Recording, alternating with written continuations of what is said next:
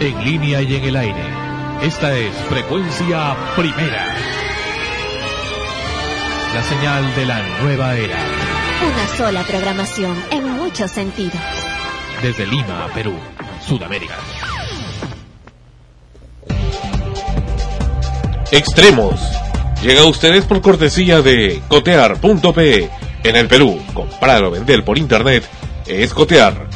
Este programa se retransmite en la earthmusicnetwork.com slash extremos.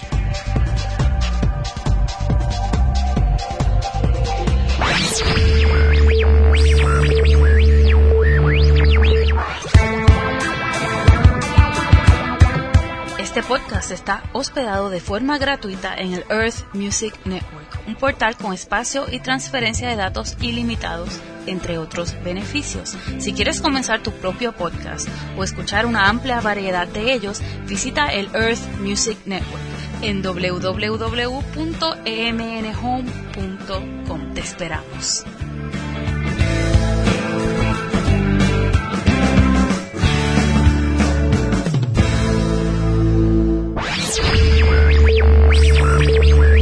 Hola, soy Penderecki, presidente de la única comunidad nudista en Lima.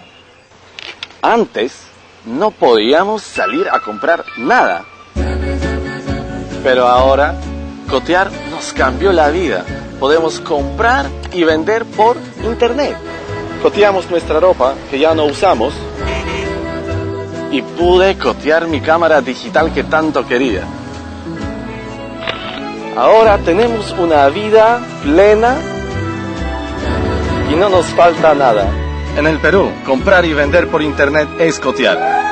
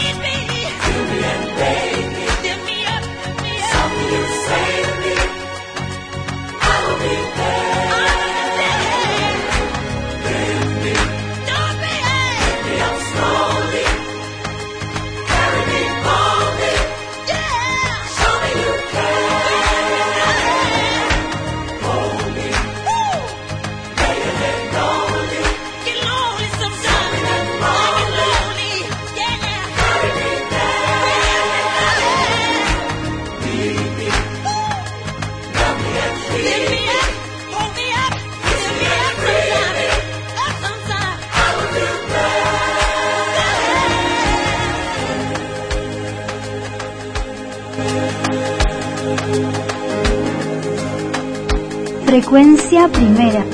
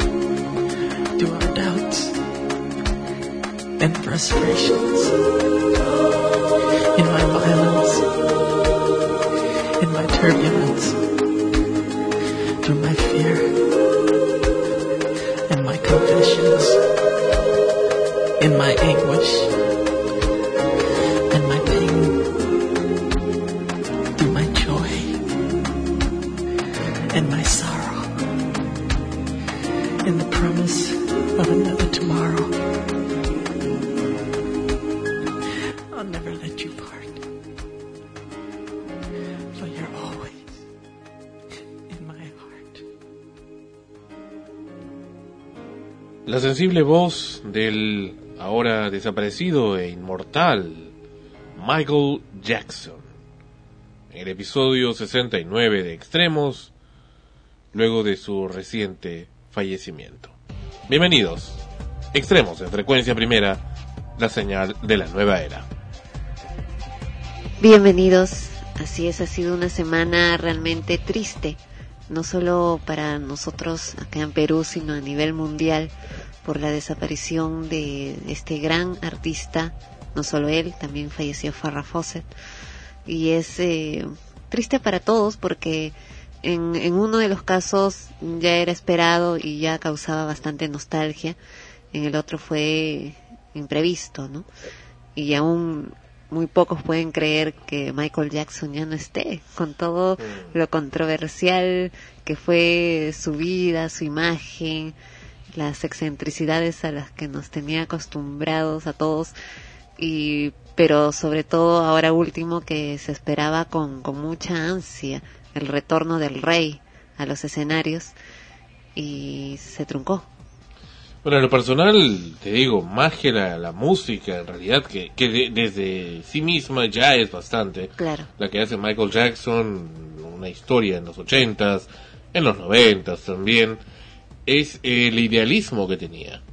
Es, ese idealismo, entiendo, no comprendido, pero un idealismo también con conflictos internos que, que ni siquiera podía él, mismo entenderse. Claro, no, ese, ese creo que era básicamente el problema, era una persona con muchos conflictos que jalaba desde su infancia, como ya ha sido público, muchas veces por su hermana cuando escribió un libro, y por él mismo, ¿no? En algunas declaraciones que, que pues, ¿no? Como digo, una imagen controversial de él, se le acusó de muchas cosas, se le encontró inocente finalmente, pero bueno, eh, eso quedó grabado también en la mente de mucha gente que tiene opiniones diversas acerca de él en lo personal, ¿no?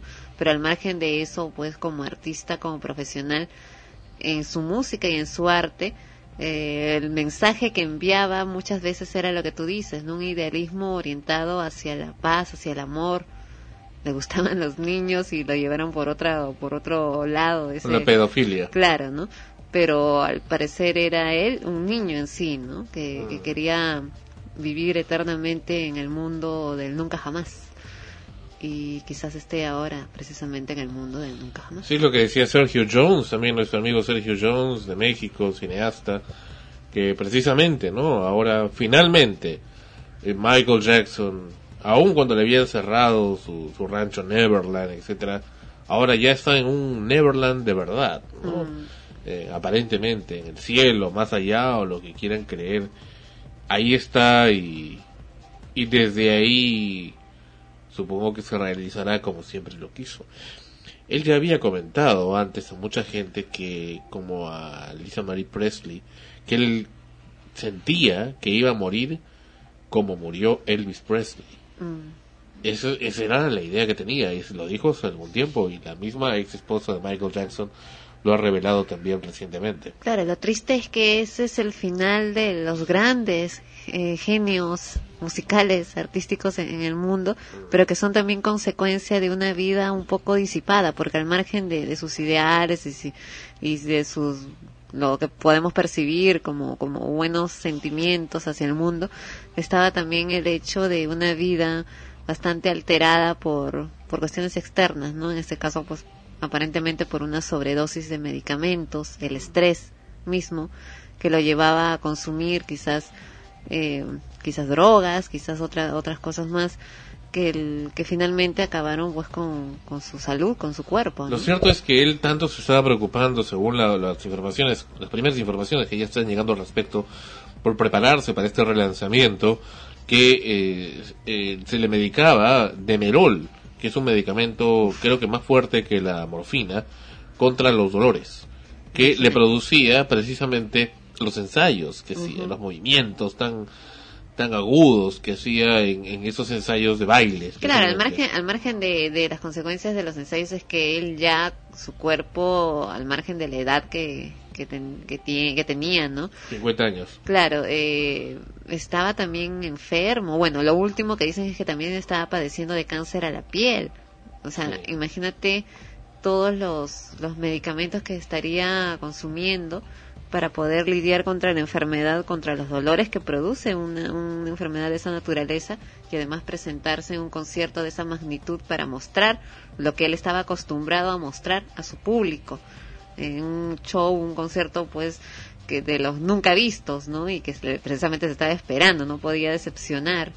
Y ya había pasado pues casi 10 años desde la última vez, más creo de 10 años, como 12, Mm. desde la última vez que se había presentado en un concierto, pues durante todo ese tiempo estuvo lidiando pues con los problemas judiciales, enfermedades y todo lo que se decía de él, hasta que se le caía la piel y todo lo demás, ¿no? Pero era un personaje como Michael Jackson, sabía que tenía, vivía o dormía en una cámara hiperbárica Mm, para conservar este, su salud. E inclusive sabía que no quería este, estar en contacto directo con el aire, con la atmósfera para no contaminarse. Claro, no, o sea, Los- todo eso Tenía cubierto con un velo a sus hijos y finalmente acabar prácticamente en un quirófano. Claro, todo eso te revela, pues, la, como te, te digo, una vida bastante conflictiva, ¿no? Paranoia constante. ¿Quién puede ser feliz así, aún teniendo todo el oro del mundo y la fama?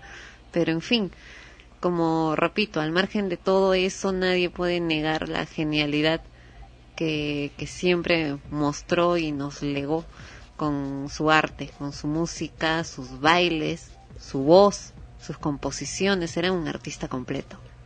Bueno, acá en la estrella de Hollywood, de, la, la estrella que le, le- le tiene Michael Jackson en, en el Hollywood, ya están poniendo diversos recuerdos, velas, hasta con el corazón de Jesús. Vemos aquí varias velas, ositos, recuerdos, celulares, iPhones. No sé, supongo que para que él se comunique, ¿no?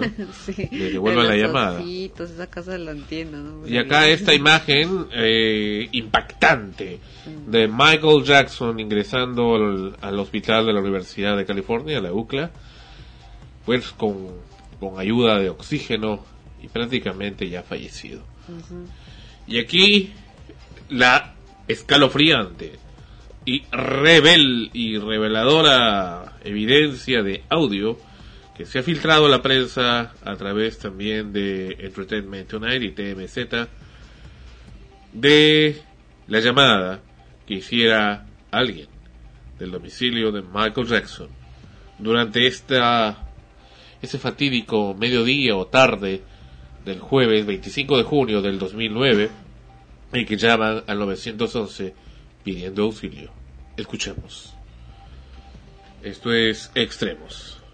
Paramedic 33, what is your address of emergency? Yes, sir. I need to. Uh, uh, I need an ambulance as soon as possible, sir. Okay, sir, what's your address? Los Angeles, California, nine zero zero seven seven. You said Carrollwood?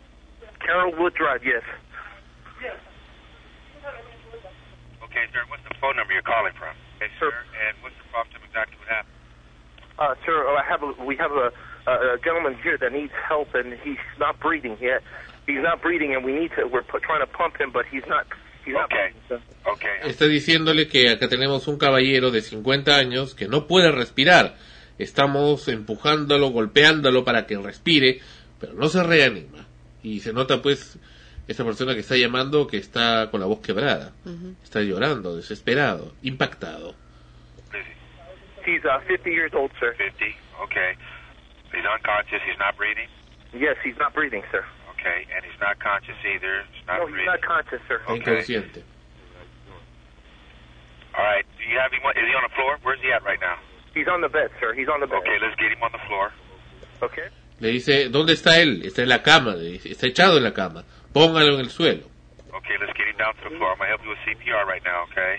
We need him. Yes, we need a. Yes, we're already on our way there. We're on our way. I'm to do as much I can to help you over the phone. We're already on... Mientras está llegando la ambulancia le dice, vamos a darle respiración este RPM. way. Did anybody see him? Yes, we have a personal doctor here with him, sir. Oh, you have a doctor there? Yes, but he's not. Le dice, pero, eh, pero mira el, el nivel de desesperación. Le digo, bueno, tenemos acá un doctor, le dice, su doctor de cabecera, que está aquí tratando de reanimarlo de hace rato y no, no reanima. Entonces parece que es el empleado o alguien de ahí de la casa que a pesar de que estaba el médico ahí, llama a emergencia. Claro, Entonces el otro le dice, pero ¿yo qué voy a hacer si, si está un médico ahí? Pero aunque aún con todo igual los paramédicos estaban acudiendo de emergencia. Do you have a doctor there? Yes, but he's not responding to anything. To no, no, he's not responding to. No está CPR respondiendo a anything. nada. Oh, okay. The CPR. Well, we're on our way there. If your guys is doing CPR and you're instructed by a doctor, he has a higher authority than me. And he's Thank there on scene. Okay. Um, was- did anybody witness what happened? Uh, no, just the doctor, sir. The doctor's been the only one here. Okay, so did the doctor see what happened? Uh, um, doctor, did you see what happened, sir?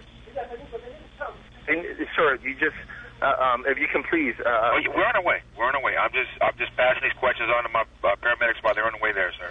Lo que está tratando de hacer el, el operador es tratar de calmarlo y hablarle para hacer tiempo, porque estaba la ambulancia llegando y precisamente eh, escuchaba en, en declaraciones que cuando hay eh, lo que le llaman un cardiac arrest, es decir, un, un paro cardíaco, o sea, no solamente un ataque, hay una diferencia entre el ataque y el paro cardíaco, ¿sabías? Mm, No. En el ataque cardíaco simplemente se va un poco de oxígeno del, del, del corazón, pero sigue palpitando en el paro cardíaco se para el corazón. Y no pueden pasar más de seis minutos hasta que ya simplemente el cerebro muere. Claro. Y el gran problema es que las ambulancias suelen demorar por lo menos 10 minutos. Entonces lo que ahí obedece es darle respiración eh, boca a boca y, y golpearle el corazón para que re- se reanime. Porque si pasan los 6 minutos ya muere. Es muy difícil. Por lo menos el, solamente el 10% de los casos sobreviven. Y de ese 10% muy pocos quedan, quedan sanos, quedan bien. Claro, por falta de oxígeno al cerebro. Exactamente.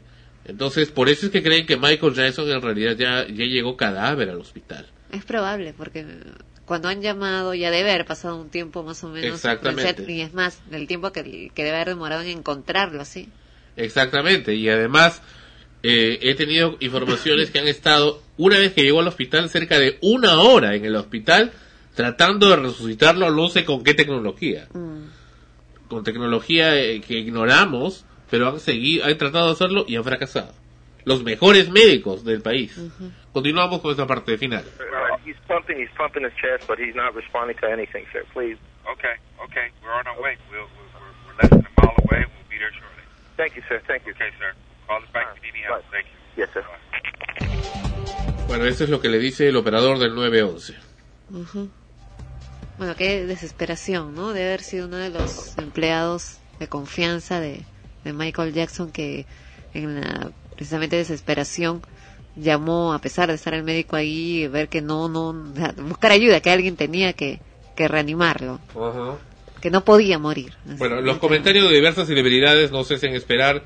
Brooke Shields se encuentra destrozada. Parece que se le había ah, atribuido algún tipo de relación en el pasado a Brooke Shields con Michael Jackson. Sí, así se comentaba que tuvieron un, un romance. Pero que lo desmintieron después, ¿no? Y, pero permanecían como grandes amigos, ¿no? Y otras celebridades más. Bueno, eh, muchas celebridades están hablando sobre el tema de, de Michael Jackson. Acá tenemos las declaraciones de Brooke Shields, de Britney Spears, de Madonna. Liz Taylor era una de las más eh, reconocidas amigas de Michael Jackson. Así es. En fin, hay, hay una serie de celebridades que ya hablan, lamentan la, la prematura muerte de Michael Jackson. Pero eh, al margen del, del tema de, de ese tema de, de Michael Jackson como persona, como en- entidad, de persona eh, controversial, es también el, su aspecto como ídolo, ¿no? Como ídolo de la música. ¿Cuántas canciones de Michael Jackson han marcado historia en la cultura musical propiamente en el mundo? Thriller, por ejemplo, en 1982 causó realmente un impacto tremendo y hasta ahora lo sigue haciendo. Sí, hasta ahora sí, eh, grupos, eh, en general bailarines, se basan mucho en los pasos de Michael Jackson y en ese musical, ¿no? Que se repite y se rememora muchas veces en ciertas ocasiones. Sí. Bueno, acá tenemos las declaraciones también del famoso escritor eh, Deepak Chopra. Dice, eh, Michael Jackson es una mixtura de misterio, desolación y soledad, indulgencia. Y lamenta mucho esta pérdida de su amigo Michael Jackson. Lo mismo Goran Chopra hace también la misma, una declaración similar. Bueno, esto es la información que vamos recibiendo en esos momentos aquí en Extremos y así ha seguido durante los días. Pero una cosa pintoresca en medio de todo esto de Michael Jackson, el presidente, entre comillas, de Venezuela, Hugo Chávez, se queja por las noticias de la muerte de Michael Jackson. Dice CNN se pegó toda la tarde mientras en Honduras está el pueblo en las calles y el presidente al frente enfrentando el peligro hasta de muerte. Y CNN transmitiendo una noticia que es lamentable, la muerte de Michael Jackson, afirmó Chávez en un acto con jóvenes. El presidente caribeño ha atacado en múltiples ocasiones a CNN acusándolo de defender los intereses del capitalismo. Si Michael Jackson murió, que en paz descanse es un ser humano, pero toda la tarde fue si ganó no sé cuántos premios, vendió no sé cuánto, ese es el capitalismo, agregó. Bueno, pues ya se sabe el señor Hugo Chávez la posición, pero sí tiene, tiene parte razón. Hay noticias también eh, importantes que se han estado dando junto con la muerte de Michael Jackson. Vamos a regresar en unos momentos, haremos un enlace con Buenos Aires, Argentina, y también con gente que sigue a Michael Jackson en la actualidad. Volvemos en extremos, y esto es y vamos a salir un poco de la regla del programa de extremos, pues hoy vamos a tocar más de una canción de un intérprete, lo cual no es común, pero dadas las circunstancias se va a realizar de esa manera. Moonwalker con Michael Jackson en frecuencia primera.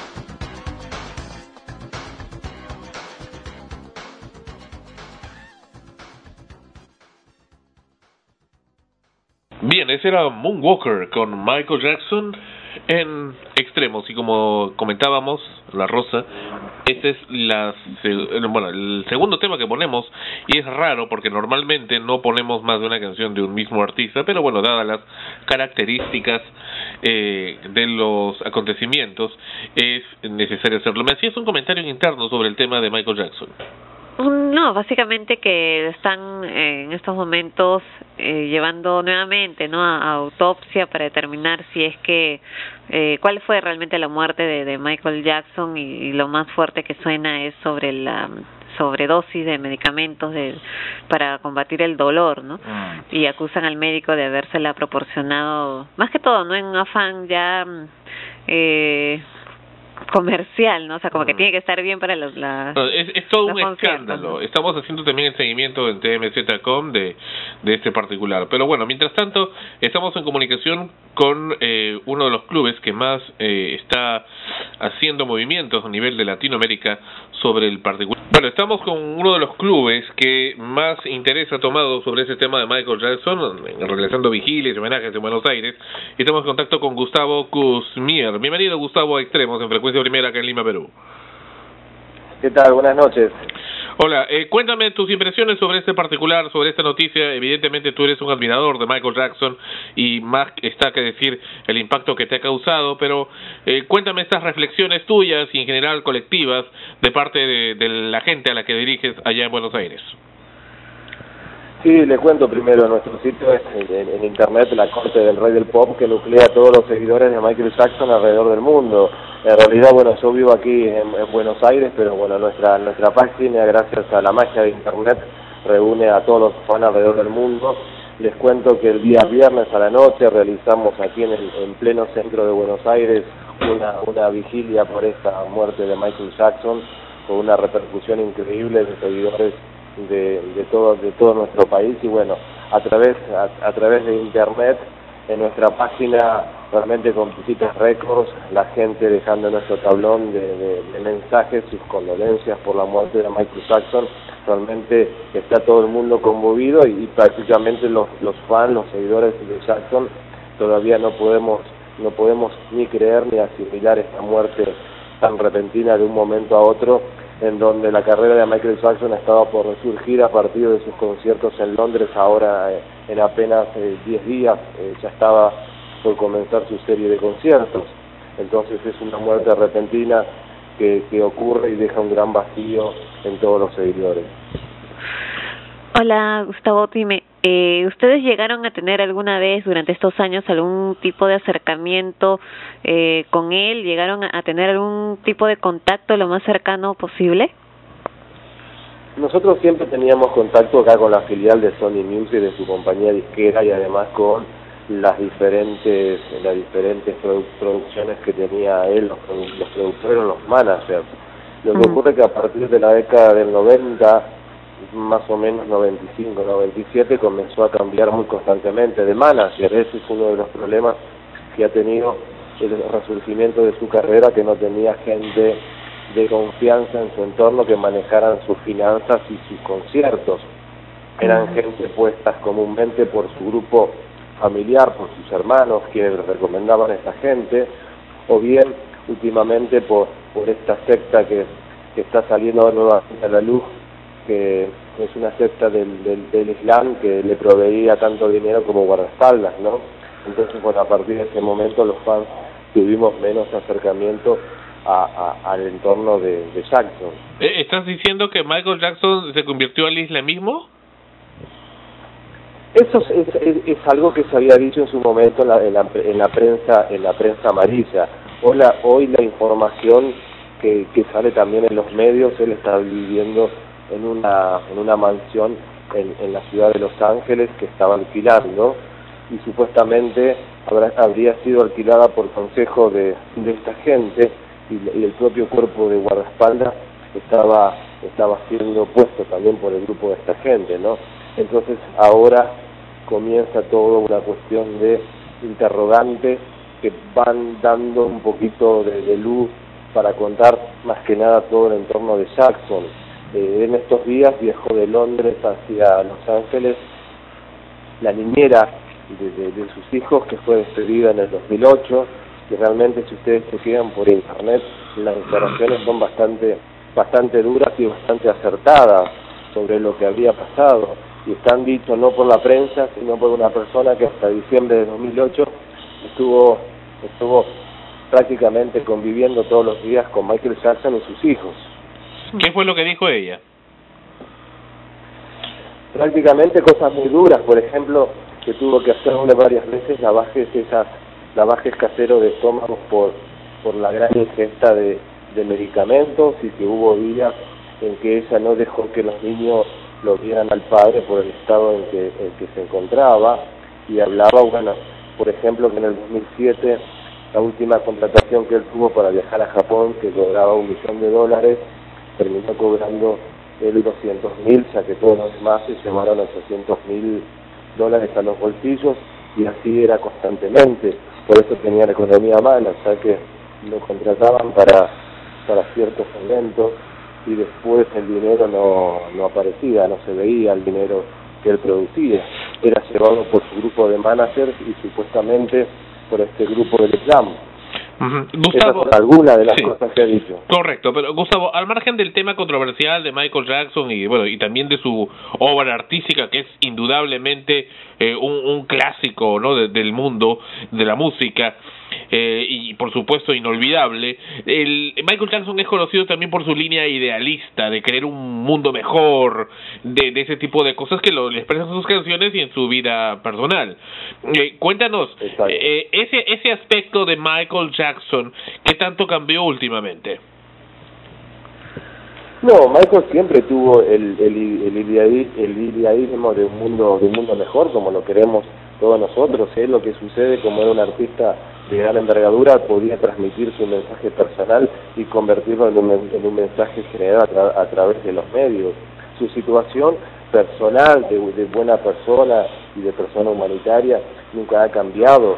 Lo que lo que ha cambiado y nosotros hoy los fans en estos días podemos podemos decir que que no estábamos acertados es que la muerte de Jackson eh, se debió a su, a su entorno. Ustedes imagínense una persona, un artista de esa envergadura totalmente, totalmente solo, sin ningún tipo de, de, sostén, puede pasar cualquier cosa. Su familia hoy está revolviendo su casa, ya su hermana Janet ya apareció con su auto y un grupo de, de camiones mudadoras Michael Jackson todavía no fue ni siquiera velado y ya están revisando sus pertenencias, ya están viendo su ex manager y una empresa que trabajaba con Jackson de enterrarlo en su rancho en Everland para hacer una especie de santuario como lo tiene Elvis Presley. Uh -huh. Y ya sus hermanos están viendo el tipo de tributos oficiales que van a rendir en conciertos alrededor del mundo. Usted se puede imaginar con estos tres ejemplos que le estoy dando, todavía no está el velatorio de Jackson y ya están buscando de qué forma van a juntar dinero y hacer provecho propio.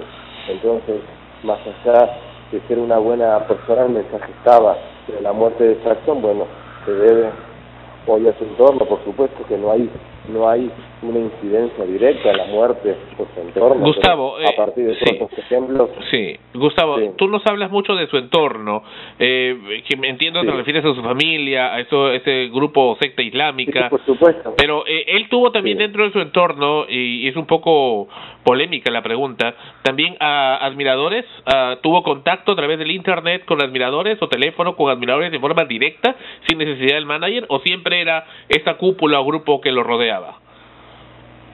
No, no, que nosotros tengamos tengamos noticias nunca. Lo que sabemos que en su momento ayudó a gente a gente enferma, pero luego de las acusaciones que ha tenido y los juicios que ha tenido, se, ha, se ha alejado de tener cualquier tipo de contacto o ayuda a terceros. o sea, en su momento a través de su fundación Kill the War ha ayudado personalmente, inclusive este chico que, lo habían acusado de, de abuso en el 2000, en el 2005, era un chico que estaba al borde de la muerte ya con un cáncer terminal. Y hoy gracias a la medicina y con plata por supuesto y con medicamentos ciertos cánceres se pueden curar. Es lo que había hecho en ese momento a este chico que era no era de su entorno un fan era brindarle económicamente ayuda para que se cure. Después de ese momento ya no existió ningún tipo de contacto que nosotros supiéramos con gente que no fuera de ese entorno.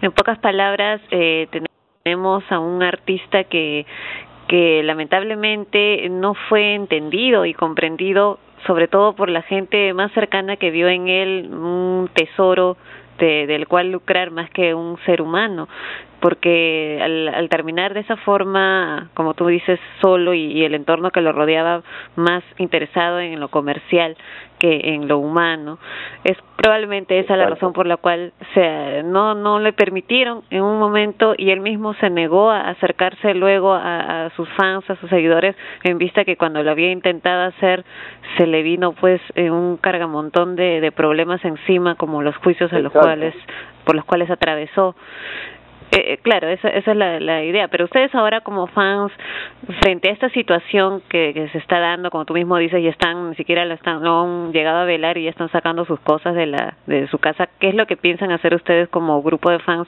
para, en cierta forma, quizás resarcir esta imagen de su ídolo?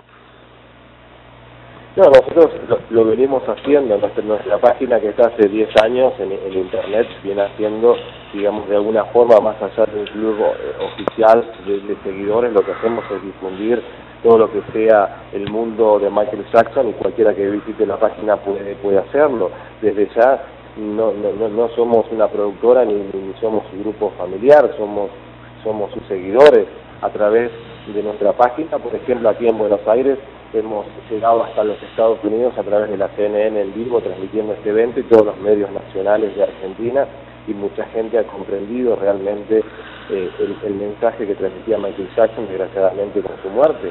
Desde ya no se puede hacer, no se puede hacer absolutamente nada ahora porque bueno, después el asunto siempre es lo mismo, que todo el mundo de muerto es bueno. Desgraciadamente la gente lo, lo está comprendiendo eh, ahora. Quizás sería mejor eh, Gustavo, el, entendemos entonces lo que nos has hablado. Para concluir el tema que estamos hablando, dime, eh, Gustavo, ¿crees que pueda surgir alguien como Michael Jackson en el futuro? ¿O que exista ya en el no, presente? Porque dejó más eh, inspiración en los artistas de la nueva generación, que ustedes podrán. Pero los medios, no es un artista eh, siglo XX, puede comparar a grandes como Mozart como, como Van Gogh o como, como Picasso, va a quedar en, el, en la historia como, como único y irrepetible y lo estoy comparando con estos grandes para, para demostrarle que para nosotros, y lo, y lo, lo podemos demostrar, es, es un grande Bien, bueno, parece que se ha cortado la comunicación con Buenos Aires, Argentina, lamentable pero bueno, de todas maneras ha quedado comprendido el mensaje de Gustavo que nos ha representante pues de los admiradores de Michael Jackson alrededor del mundo, especialmente en Latinoamérica, Gustavo Kuzmier. Interesante también la forma en cómo eh, los fans eh, toman esta noticia, eh, averiguan y están al tanto de sus ídolos, de sus artistas. En este caso, Michael Jackson ha sido, pues, un, un no ha sido, es y seguirá siendo el ídolo eh, de multitudes por años de años, como dijera Shakira en algún momento, acaba de, nacer la leyenda, ¿no? La, la, leyenda del rey del pop.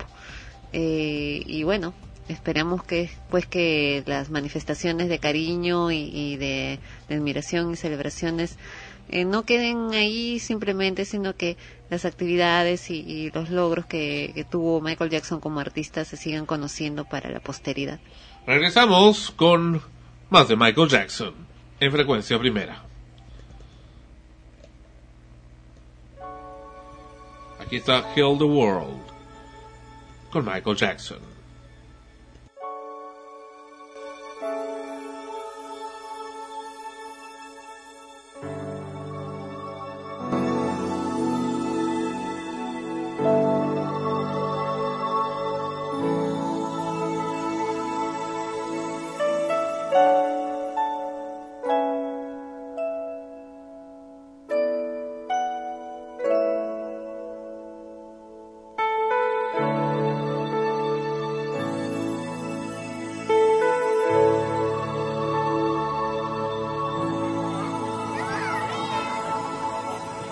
think about um, the generations and to say we want to make it a better place for our children and our children's children so that they they they, they know it's a better world for them and think they can make it a better place.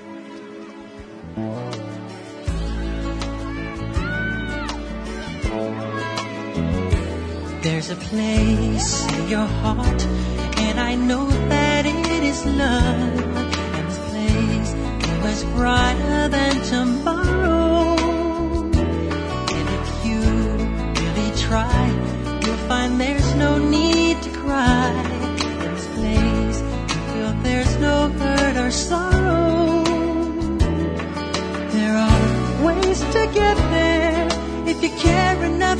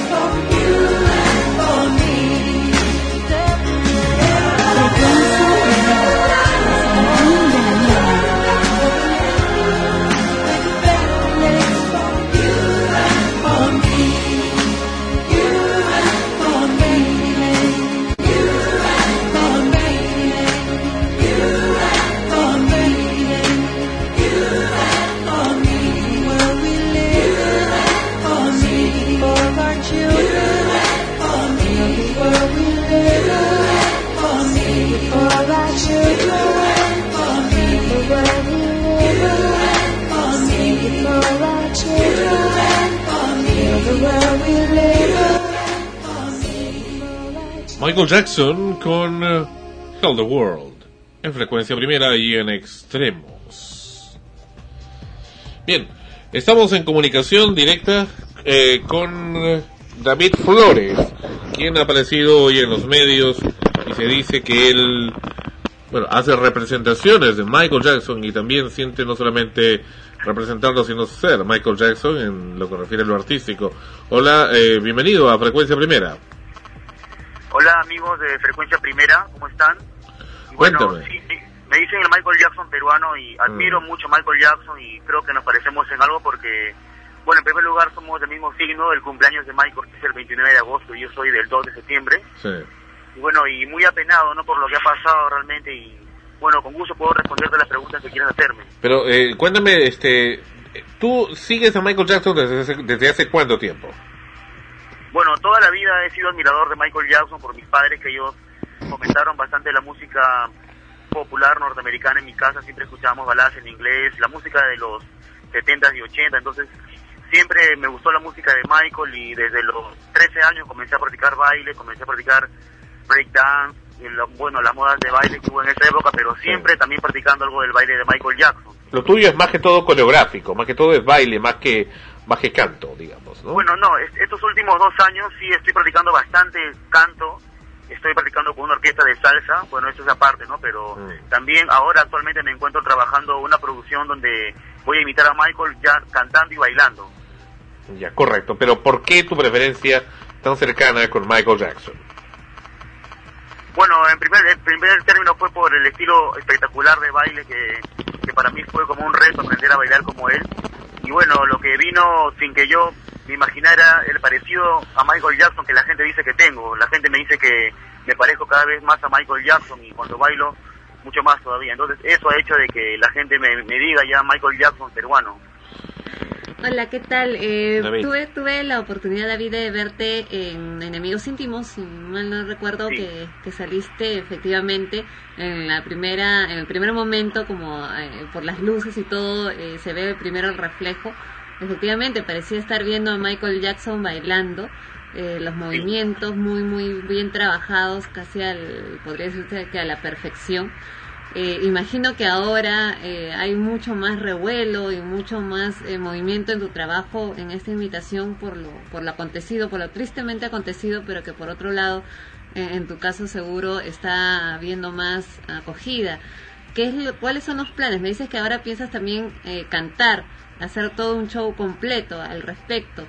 ¿Cuáles son los planes que tienes a, a futuro como, como, su, como el doble de Michael Jackson?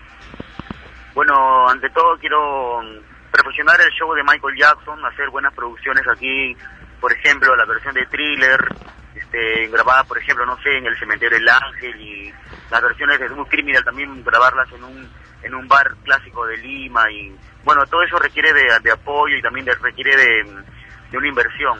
Pero bueno, artísticamente, gracias a Dios, yo soy una persona creativa y, y sé que con el apoyo de la gente, esto lo de Michael está tomando bastante importancia en mi vida y para la gente también, porque el show lo vengo perfeccionando cada vez más.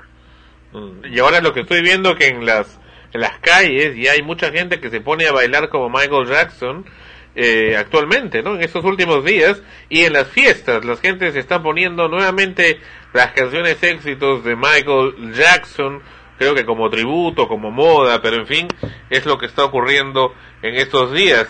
¿Eso qué, qué sentimiento te trae? Sí, yo, verdad que súper feliz, estoy recontra feliz de esta época, realmente no, no puedo creer lo que estoy viviendo en esta época. Empecé imitando a Michael, empecé bailando como Michael, como un hobby, como algo que lo sentía como pasión, pero pensé que siempre iba a pasar desapercibido, ¿no? Que nunca, jamás iba a hacer algo significativo acá para toda la gente, pero lo que está pasando ahora con esta moda de Michael, estoy súper feliz realmente y creo que siempre el pueblo, siempre la gente en el mundo estuvo en deuda con Michael. La gente está en deuda ahora más con Michael porque se nos ha ido realmente alguien importantísimo en el mundo. ¿Cuál fue tu impacto cuando recibiste la noticia? Bueno, aquí en el centro de Lima, yo- donde yo vivo, es en mi barrio, a media cuadra de la Plaza Mayor de Lima. Siempre hay ex bailarines y gente también que practica bastante hip hop y todos nos reunimos en esa misma en esa misma tarde cuando nos encontramos y todos me querían que yo diga algo, querían que yo diga algo, que me expresen algo y bueno, lo único que hice fue arrodillarme y comencé a llorar porque realmente sentí una gran responsabilidad en ese instante. Yo pensé que algo como que él me estaba dejando a mí en, mis manos un- una responsabilidad de poder hacerlo quedar bien a él. Y bueno, es la responsabilidad que tienes ahora, ¿no? No solamente con, con, bueno, con el recuerdo o la memoria de Michael Jackson, mejor dicho, de, de Michael Jackson artista, sino también con la gente que creía en él, ¿no? Y que ahora están, están volviendo algunos como tú, como émulos, ¿no? De, de él, de las cosas buenas que él hacía. Y hablando de eso, eh, y para ir concluyendo, eh, bueno, acá en el Perú tú sabes que también hay medios que bueno que tratan de, de dar una imagen no muy positiva de, de Michael Jackson no desinformando Es- y eso también lo hemos comentado en el programa qué impacto te da eso Bueno, sí, o bueno, particularmente yo tengo una opinión de que nunca hubo pruebas de esos de esos este, abusos que le hicieron, de esas acusaciones nunca jamás hubo pruebas. Y bueno, no, yo estoy convencido de que eso es parte de un complot que hubo para parar la carrera creativa de Michael Jackson. Sí. Bueno pero eso ya es, ese es en el pasado el asunto es que siguen usando eso en el presente todavía como una como una muletilla no pero bueno en fin en fin, en Sí, fin. sí, sí, de todas maneras Michael Jackson durante la época de, cuando estuvo vivo, hablar de Michael era un negocio y siempre vendía hablar, hablar de Michael y creo que ahora que está que ha fallecido también igual va a seguir siendo noticias. acá cuando vino casi vino al Perú, ¿no? En el año 1993 vi a varios imitadores de Michael Jackson, inclusive en limusina, no sé si estabas tú entre ellos, pero sí recuerdo haberlos visto en televisión, que inclusive querían conocerlo personalmente. Claro, en esa época, bueno, en esa época te- que digo, yo no imitaba, eh, bailaba yo breakdance, pero no imitaba a Michael Jackson. Y bueno, yo cuando comencé a imitar a Michael Jackson aproximadamente hace como máximo cinco años, cuatro años, ya comencé a implementar los vestuarios. Quería yo buscar esos chicos que imitaban a Michael Jackson antes que yo, pero lamentablemente no en- encontré a un par de amigos, un par de chicos que imitaban, pero ya este, eran pares de familia, gente ya que había se dedicaba a otro tipo de negocios. Total que actualmente me parece que hay ya no hay gente que imita a Michael Jackson, es por eso que la gente ahora me ve a mí, me ve como el único. Bueno, creo que a partir de ahora que ha fallecido están practicando bastante algunos Sí, chicos. Ojalá que se vuelva que a sí. ¿No? algo algo bonito aquí en esta temporada. David, tú eres eh, actor, eh, has estudiado actuación, otras artes. Sí. Sí, sí, claro, sí. Soy, soy actor, he estudiado teatro con la profesora Eugenia Ende en Miraflores, en el club de teatro, Mm, pero ella ella siempre me dijo que lo mío era el baile, lo mío era el performance del baile y, y ahora estoy fusionando el baile con el teatro y también ahora ahora cantando, entonces vamos a ver qué pasa, ¿no? Y, pero por ahora estoy bien enfocado en lo que es perfeccionar la producción de Michael Jackson. Ujú. No, claro, de hecho que, que la- los estudios de, actuación te ayudan muchísimo para poder eh, crear el personaje eh, y perfeccionarlo para mostrarlo tal como lo recordamos, ¿no? Como recordamos a Michael Jackson, te decíamos de verdad mucha, muchos éxitos que puedas realmente eh, evolucionar mucho más de lo que ya has hecho con la imitación, con la emulación a Michael Jackson para que puedas tener mucho más éxito y, y por lo que nos cuentas también te dedicas al canto, a, varias varias artes que las puedes fácilmente fusionar y perfeccionar para el caso, ¿no? Y ante todo, de verdad, muchas gracias, muchas gracias de verdad por, por esta entrevista. Y bueno, quiero decirle a toda la gente que está oyendo el programa que lo que le dije a los amigos también de enemigos íntimos, ¿no? Que olvidemos los pequeños defectos que toda persona tiene y los defectos que tuvo Michael Jackson y recordemos el inmenso amor que él siempre tuvo para la gente. Eso es todo lo que quería decir. Muchas gracias. Correcto. ¿Y dónde te pueden ubicar? Creo que acá está, acá hay un teléfono, un email también. Es Sí, el ¿cómo no? Teléfono llamar al- nueve lo digo, entonces. Sí, sí. 9949 11 22 6. Sí, es 994911226 y el teléfono, el email es dafocatshow@hotmail.com. Sí, efectivamente. David Flores, un amigo de siempre. Muchas gracias. Gracias, David. Suerte. Hasta Nos pronto. vemos. Chao. Bien, David Flores, el Michael Jackson peruano, estuvo con nosotros en ausencia de Michael Jackson, en realidad. que Nos hubiera gustado tenerlo en el programa. Bueno, tenemos uno acá en Perú. Bueno. Esperemos, eh, como le dijimos, que evolucione mucho más, que trabaje mucho más el personaje que, que lo está haciendo bastante, bastante bien hasta el momento. Y, y para tenerlo, ¿no? Siempre en el recuerdo porque a pesar que escuchemos eh, las grabaciones, eh, es, es bonito poder eh, imaginar por un momento que está nuevamente en el escenario.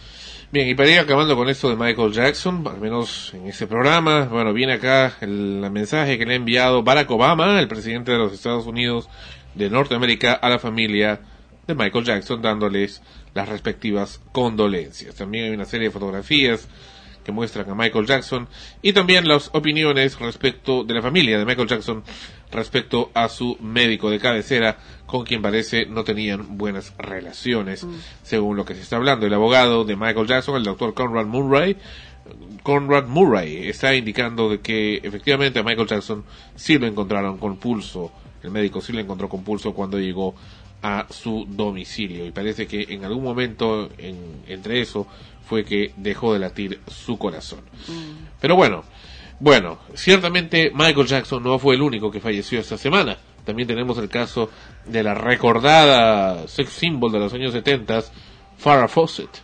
No solo esta semana, sino el mismo día. El mismo día, en realidad. Y también de Alicia Delgado.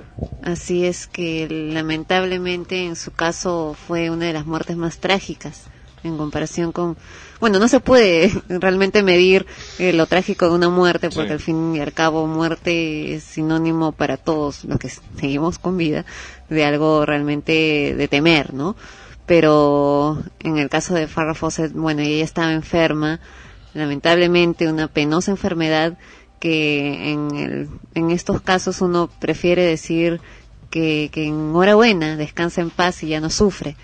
De todas maneras, se, se le va a extrañar por siempre porque fue una de las imágenes más representativas en la época de Los Ángeles de Charlie, ¿no? Porque luego vinieron otras, eh, otras actrices que reemplazaron a los personajes, pero ellas fueron, como que dice, las primeras, los íconos que siempre se recuerdan y que, que siempre van a estar en la memoria de, de, todo el mundo que, tuvo la época. y las otras dos integrantes de Los Ángeles de Charlie clásicos estuvieron con ella el día de su muerte, ¿sí sabía eso? Estuvieron muy cerca a ella durante toda esta terrible enfermedad.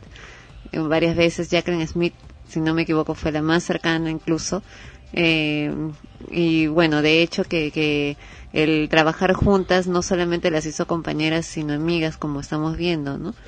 Y estuvieron pues hasta el último momento de, de, su, de su vida a, su lado y van a pasar también momentos recordándola de toda una época que las hizo famosas a nivel mundial.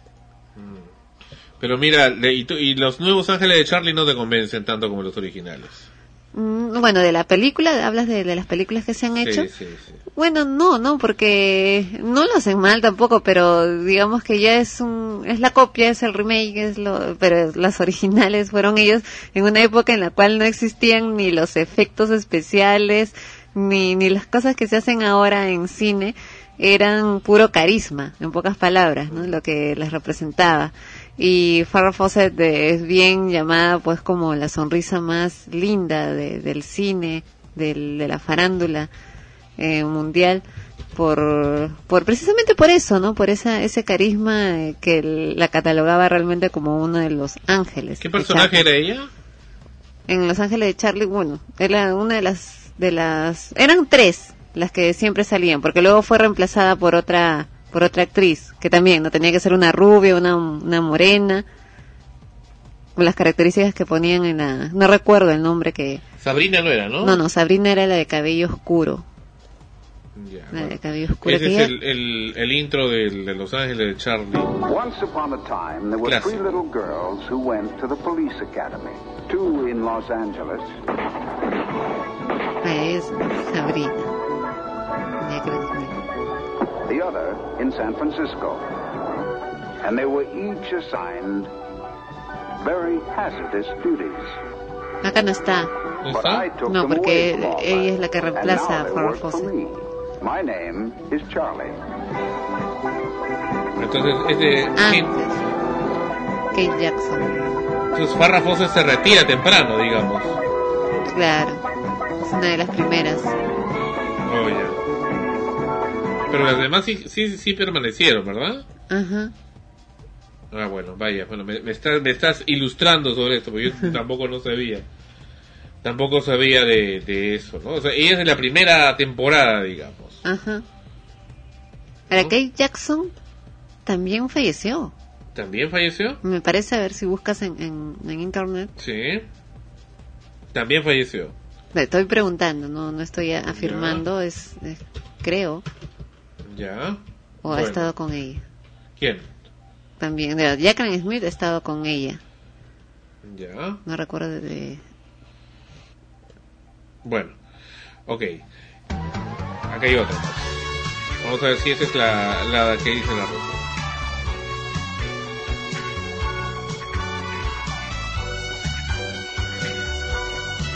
Creo que esa sí es la, la entrada. No, ahí está. Ella, esa actriz es quien reemplazó a Farrah Fawcett. Qué raro, ¿no? Eh, pones Los Ángeles de, de Charlie y no... Ahí, ahí está, ahí está. ¿Sí es? Perdón, me pareció. Eh, vamos a ver todo el intro, hasta dónde llega.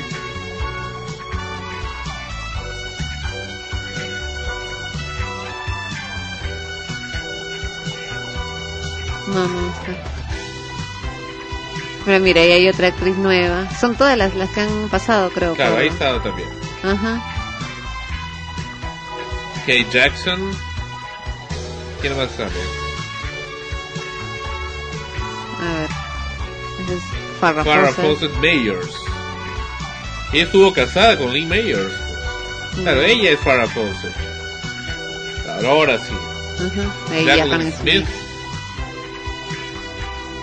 Guapísima.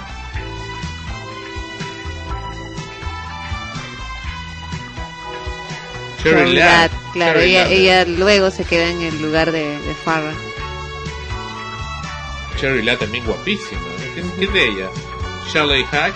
Ella no, no, no tuvo, no estuvo mucho tiempo, me parece, ¿no? ¿Quién? Esta última. Tanya Roberts. Tampoco. No, no, no calaron tanto. Hasta Cherry Lack fueron las más conocidas. Y David David Doyle. Y Charlie nunca se supo quién fue.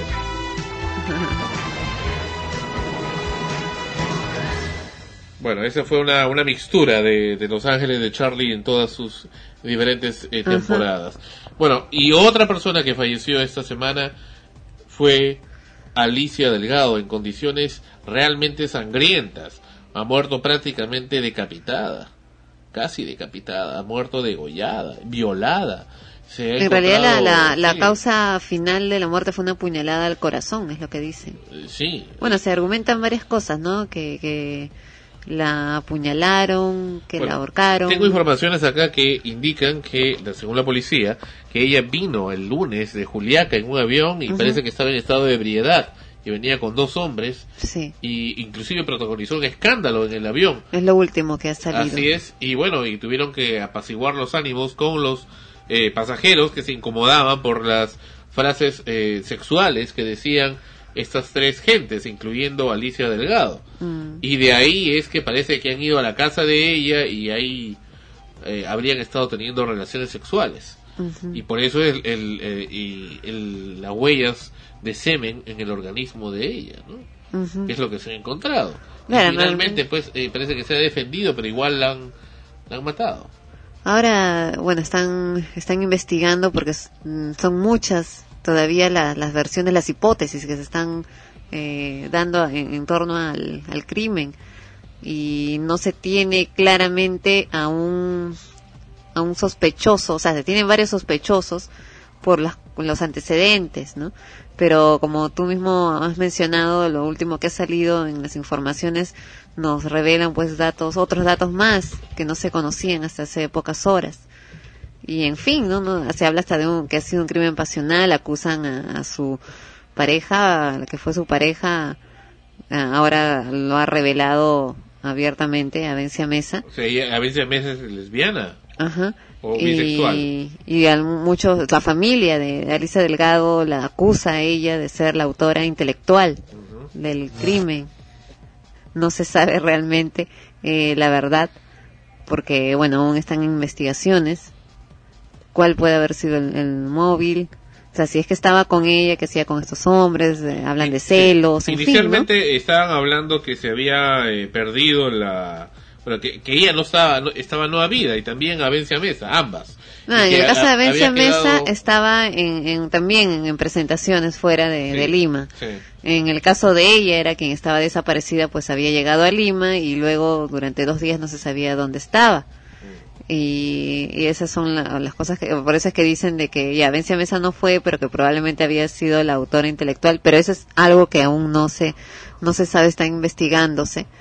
Eh, por los últimos acontecimientos también que, que hubieron, pues Alicia Delgado la, la denunció a, a Vencia Mesa por haberla maltratado físicamente, la había dado, la había golpeado fuertemente y parecía que no era la primera vez que lo hacía Sí. y la, la denunció.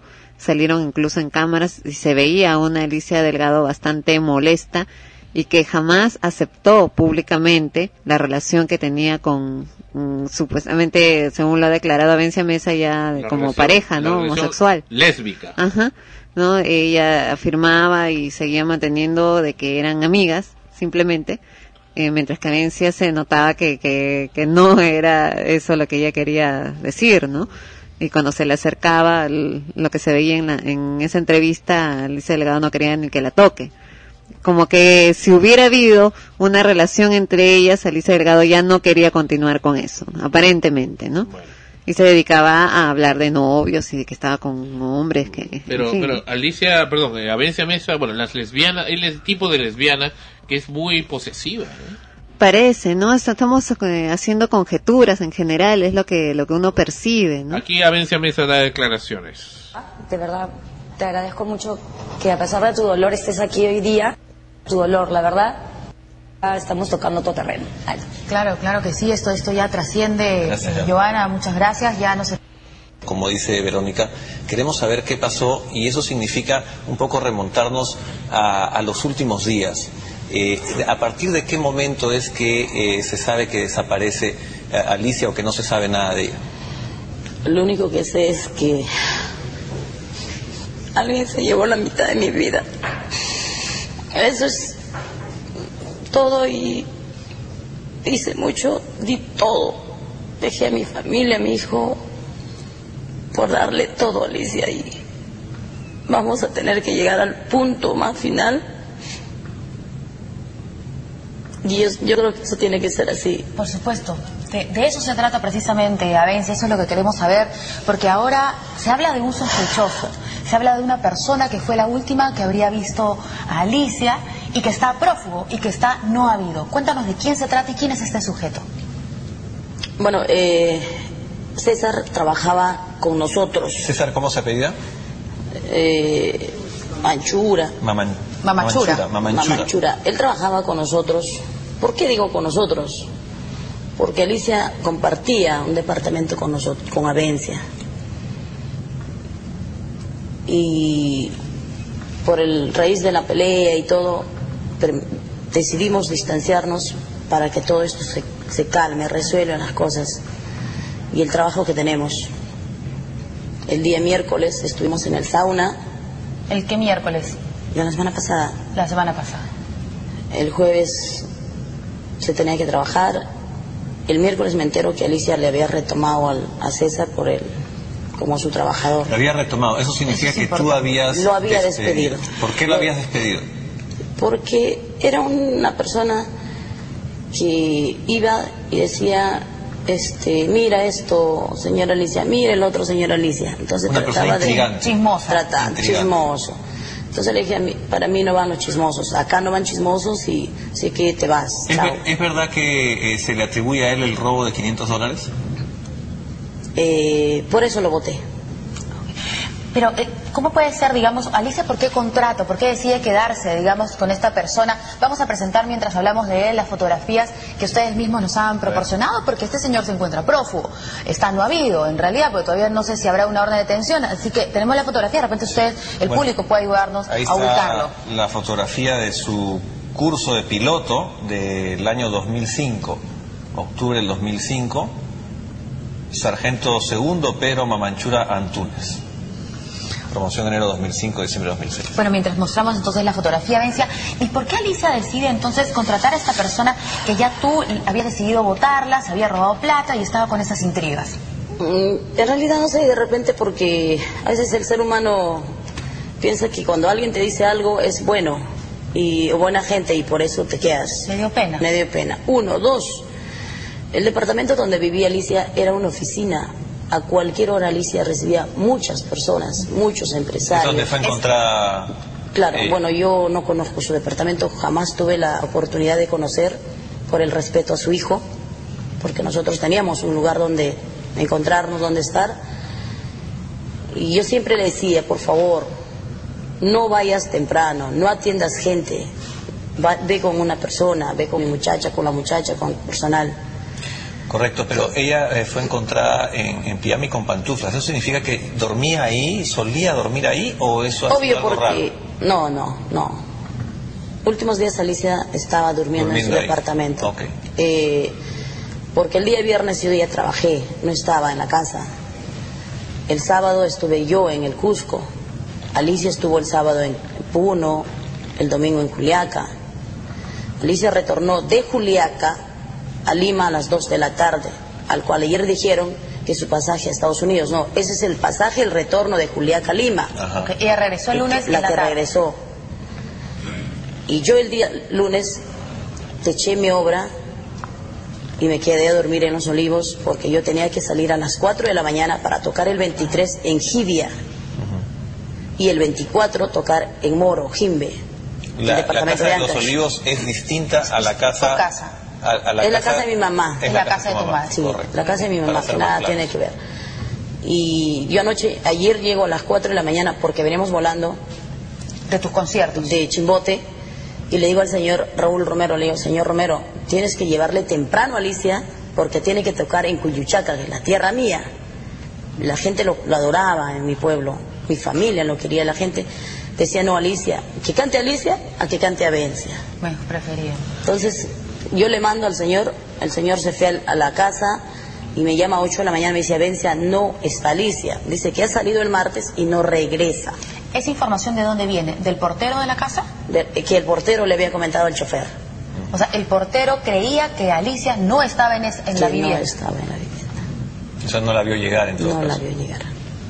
Llamé a, a Saúl, que es uno de sus músicos que trabajaba muchos años conmigo y ahora también trabajaba con Alicia, porque inicialmente la agrupación que yo manejaba lo ponía para Alicia, porque todavía Alicia Delgado, así como era estrella, era.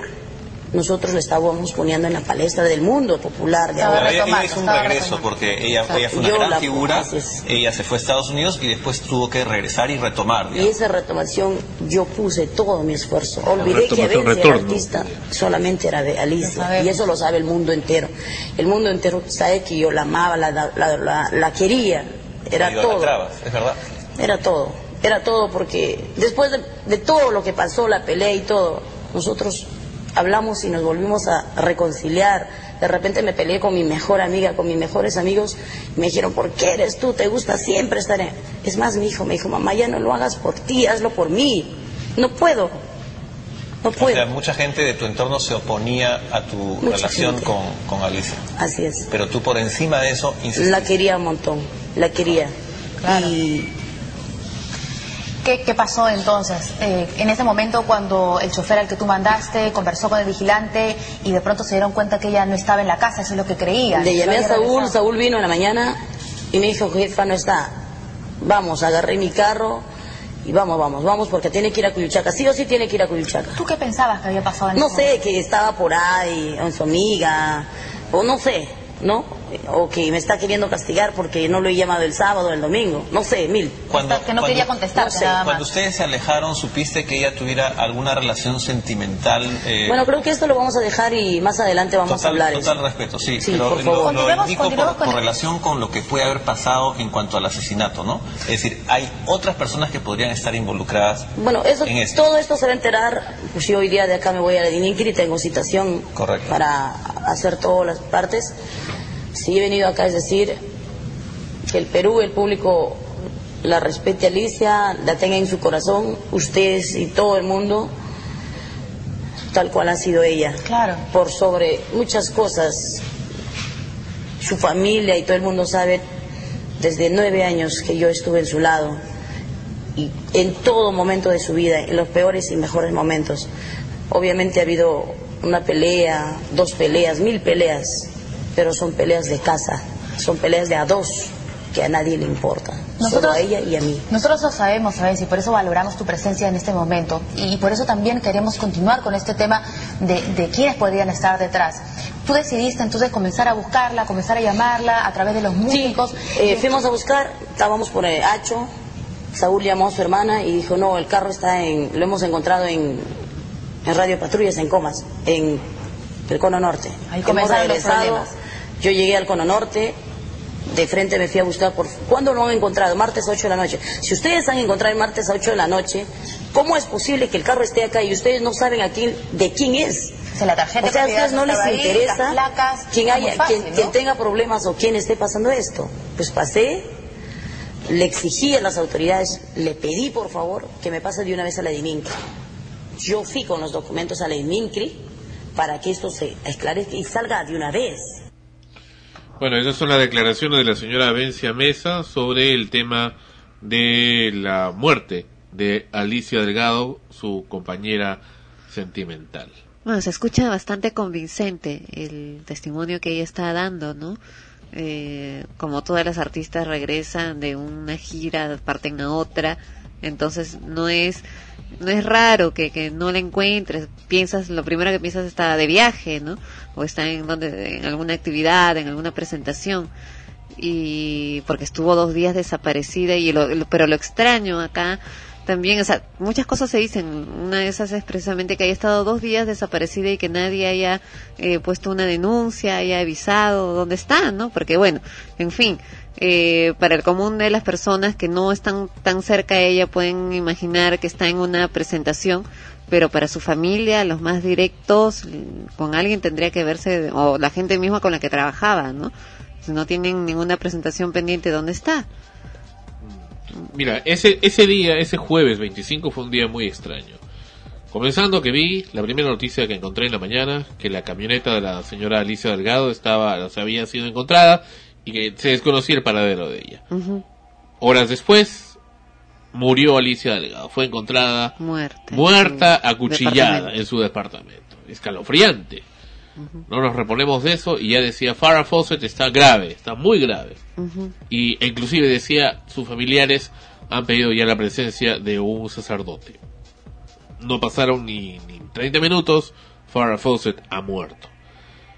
Y después de uno, un rato más, tú me das la noticia que Michael, Michael Jackson, Jackson. había muerto. ¿Y eso qué, qué impresión te, te dio? Mm, Bueno, bastante, como tú mismo dices, un día escalofriante porque enterarte de muertes así seguidas, piensas de pronto qué está pasando, ¿no? Claro, son personajes públicos y conocidos, todos los días muere un montón de gente en el mundo, pero son personas que representan a todo un- a toda una un- una forma de pensar y de creer en, la vida y en las cosas, que de pronto desaparecen el mismo día, cada uno en su entorno, eh, cada uno tan trágico como el otro, y nos ponemos a pensar realmente qué es lo que está, qué es lo que está pasando, ¿no? Porque si vemos eh, la historia de cada uno, en el caso de Farrah Fawcett, una enfermedad que todos los días cobra muchas vidas y- e imparable y hasta ahora no es posible de poder se- de- detener por completo, ¿no? Siempre se habla de que si es detectado a tiempo se puede curar, pero algunos no lo logran, en fin, ¿cuál es el, el secreto contra esa enfermedad?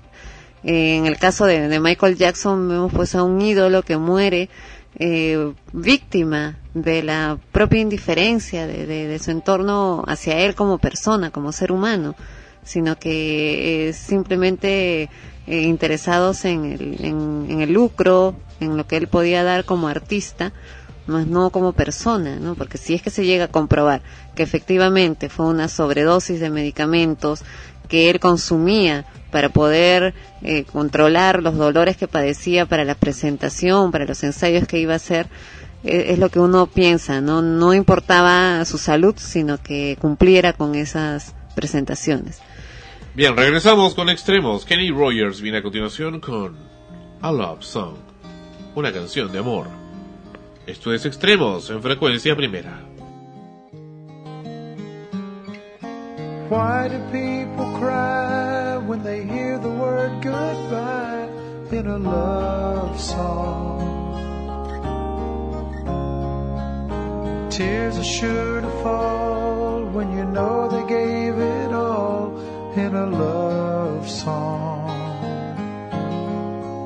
Somehow two lovers get a chance at a beautiful romance and you wish it could be you. Cause everybody's needing what the singers all are singing in a love song.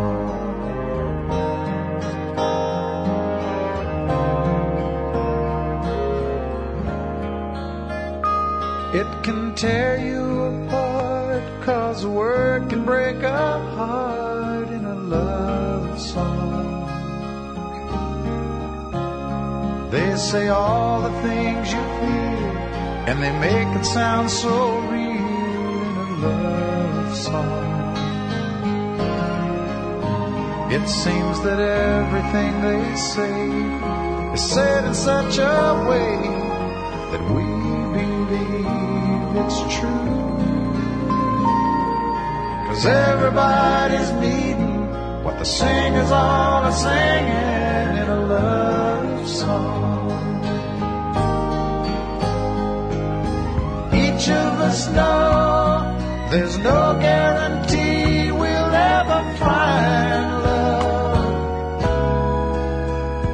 And in the songs that we share, the heartache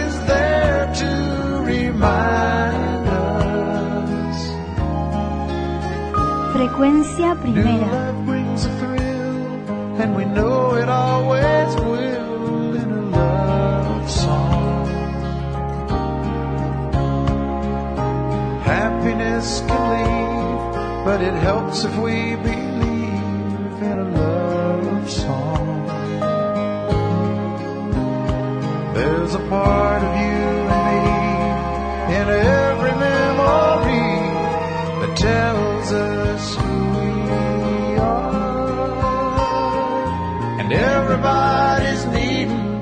singers all are singing in a love song. And everybody's needing what the singers all are singing in a love song.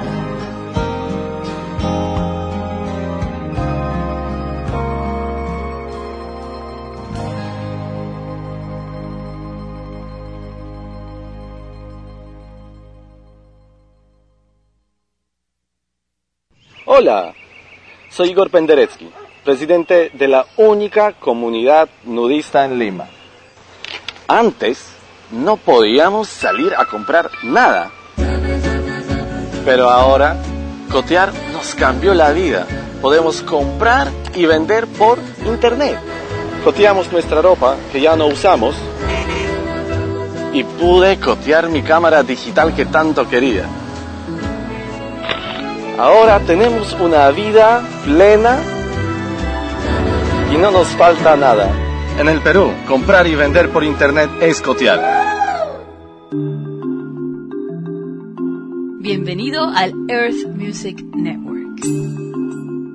Los podcasts que escuchas y a través de los cuales te informas, aprendes y te diviertes llegan a tus oídos en forma gratuita.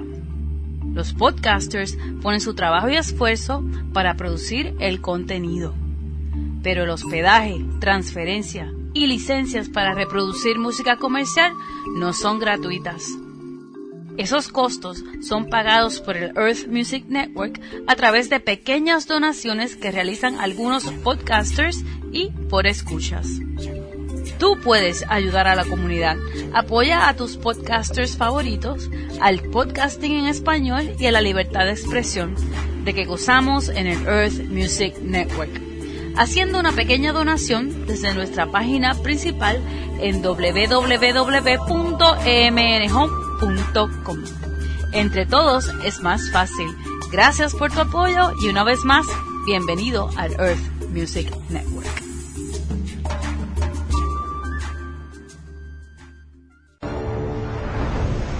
Este lugar ha conocido magia. Muy oscura.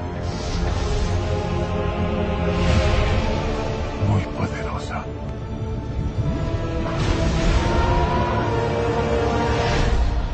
Esta vez no creo poder destruirla solo. Tiempos como estos, muy oscuros, unen a la gente Toma mi mano. Y pueden enemistarlas. Estas chicas van a matarme, Harry. Este año, Voldemort ha elegido a Draco Malfoy para una misión. la maldad pasará de su mundo hacia el nuestro. Estos son momentos de insensatez, de locura. Y la hora más oscura. Esto es superior a lo que imaginé. Está a punto de llegar. En mi vida he visto cosas verdaderamente terribles. Ahora sé que tú verás peores.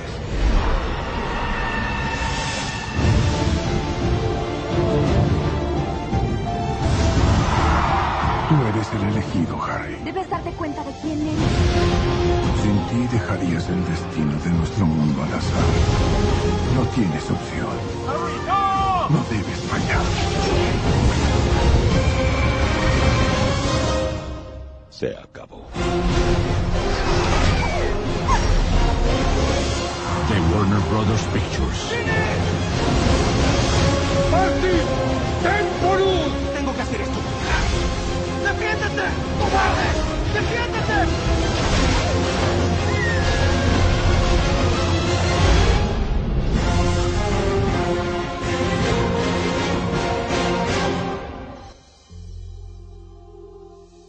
Así es, ya se acerca el estreno de Harry Potter. Y la piedra filosofal, ¿no? ¿Cómo es? El príncipe mestizo. El príncipe mestizo. Esa es la primera todavía. Brother. No, Half Blood Prince. La primera es la piedra filosofal, ¿no? Estaba leyendo declaraciones del actor que hace de Ron, que dice que le ha causado un tremendo impacto besar a- al personaje de Hermione, Por porque la ve como una hermana. cestuoso, un beso incestuoso. Y la pregunta es, ¿te gustó? Veo que sí, te gustó. Bueno, efectivamente, como bien dijo el presidente, entre comillas, señor Hugo Chávez, existen también otros temas cruciales que están ocurriendo y que viene ocurriendo estas, en estos días, como la crisis, tremenda, pero tremenda crisis que se ha producido en Honduras.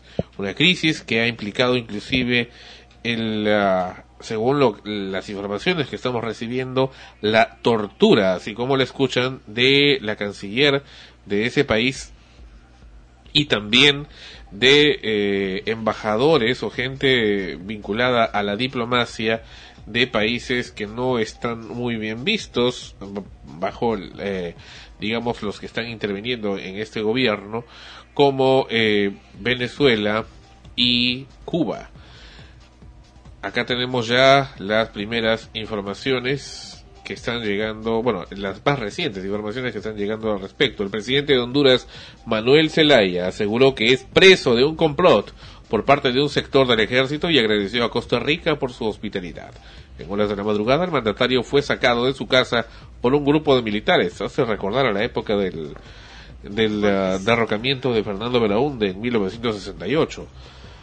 Fue un secuestro brutal lo que han hecho con mi persona sin ninguna justificación, más allá del deseo nuestro de hacerle un bien a Honduras, íbamos a hacer una encuesta que no tiene carácter vinculante. Ese es por una, una un pedido de, encuesta de, de, eh, de, de pedido que iban a hacer hacia la colectividad en Honduras. Vamos a leer de esto más adelante. Este hecho no justifica una interrupción de la democracia, pero es también cuestionable ambas cosas. Aseguró Zelaya en la base acerca a, base aérea de Costa Rica horas después de su arribo a ese país. Manuel Zelaya fue detenido hoy por militares en horas de la madrugada en su residencia y posteriormente trasladado a Costa Rica en medio de una crisis política en el país. El mandatario dio detalles de la forma como fue secuestrado por los militares y trasladado hasta Costa Rica. Han entrado a mi casa en horas de la madrugada. Mi guardia estuvo haciendo resistencia por por lo menos 20 minutos. Me despertaron los balazos y los gritos. Salí en ropa de dormir y así estoy en Costa Rica. Seña, eh, señaló que los militares lo encañonaron y que le pidieron que tire el celular que tenía el mandatario. Yo les dije, ustedes están cumpliendo una orden de un general. Están contra su pueblo, su familia y su gente, manifestó.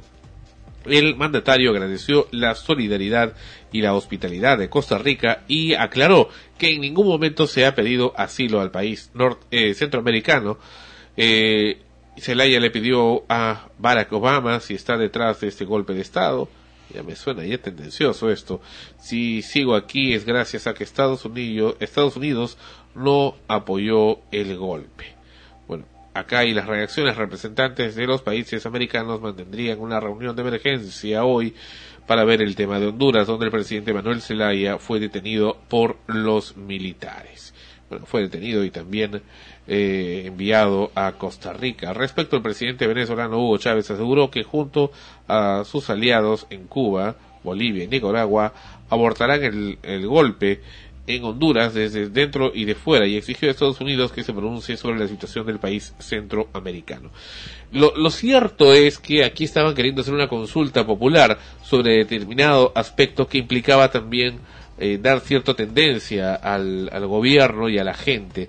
Y es cierto, esta coalición de países, Bolivia, Nicaragua hasta hace poco, y Venezuela especialmente con Cuba, han estado desestabilizando a América Latina en los últimos años recientemente. Y por supuesto la cabeza más visible, indudablemente el señor Hugo Chávez. Ahora bien, eso tiene un tema también positivo, puesto que es otra voz, una voz supuestamente opositora que puede servir también de fiscalización, a las cosas que hace Estados Unidos para que por supuesto siempre puede haber una voz discordante. Y ciertamente las protestas eh, que han ocurrido en, en, el tema de Bagua no hubieran sido tan efectivas sin la intervención del señor Hugo Chávez en asuntos de Perú. Y finalmente se le dio la razón prácticamente, o sea, tenía razón porque era una oposición real. Sin embargo, esa oposición siempre es también interesada en, manipulada, ¿no? y manipulada, o sea, hay manipulaciones de ambas cosas. Y ciertamente actualmente en Honduras la crisis es tremenda. Hay manifestaciones y aquí la información.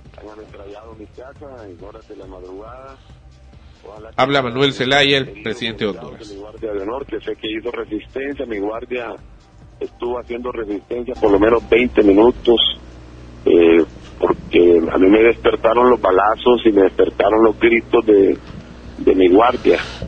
Eh, yo salí, salí prácticamente en, ropa de dormir, así estoy aquí en Costa Rica, en ropa de dormir estoy aquí en Costa Rica, porque cuando yo salí, inmediatamente ellos estaban eh, disparando, yo, yo, me escudé en un, en una, en una parte de, de la azotea que está ahí, me escudé de los palazos que estaban haciendo detrás de un, de una de los aparatos de aire acondicionado y cuando ellos entraron, eh, inmediatamente me encañonaron y, me empezaron a amenazar y que iban a disparar si no soltaba el celular, porque el celular yo lo tenía en la mano. Yo le estaba hablando a Maldonado, le estaba hablando a Edras Amado López, que son periodistas, para que contarles que mi casa estaba siendo asaltada eh, en ese momento.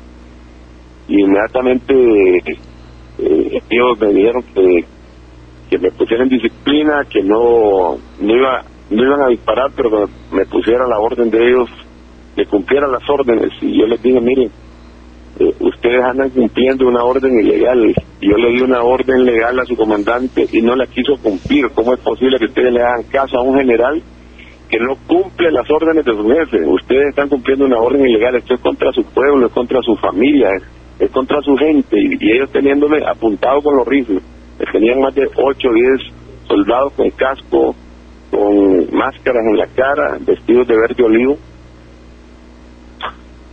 directamente apuntándome eh, al pecho, a la cabeza y diciéndome que, que, caminara, que caminara hacia afuera. Yo caminé con ellos hacia afuera, rodeado con ellos, y ahí me subieron a un vehículo, me trajeron a la Fuerza Aérea, me subieron a un avión con militares adentro del avión y de ahí me bajaron aquí en San José, eh, a quien yo agradezco la hospitalidad de los de los costarricenses, agradezco, yo hablé, hablé a las 15, 20 minutos, me habló el presidente Oscar Arias, diciéndome que, que cualquier cosa pues están a la orden de Honduras. Eh, ni yo he pedido ningún asilo en Costa Rica, esto es un secuestro, es una extorsión al sistema democrático hondureño.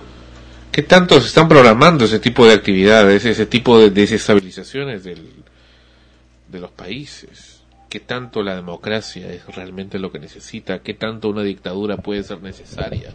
Son cosas que nos vamos preguntando. Creo que lo que quieren es que simplemente no haya más tentáculos del señor Chávez o del comunismo en Latinoamérica. Y aparentemente creían que Honduras también iba a ser uno más. Y por supuesto el Big Brother de Estados Unidos no va a permitir esto. Dios nos libre del señor Ollanta Humala. Dios nos libre, Dios nos libre, no por respetando la tendencia, el tema aquí es más que la tendencia.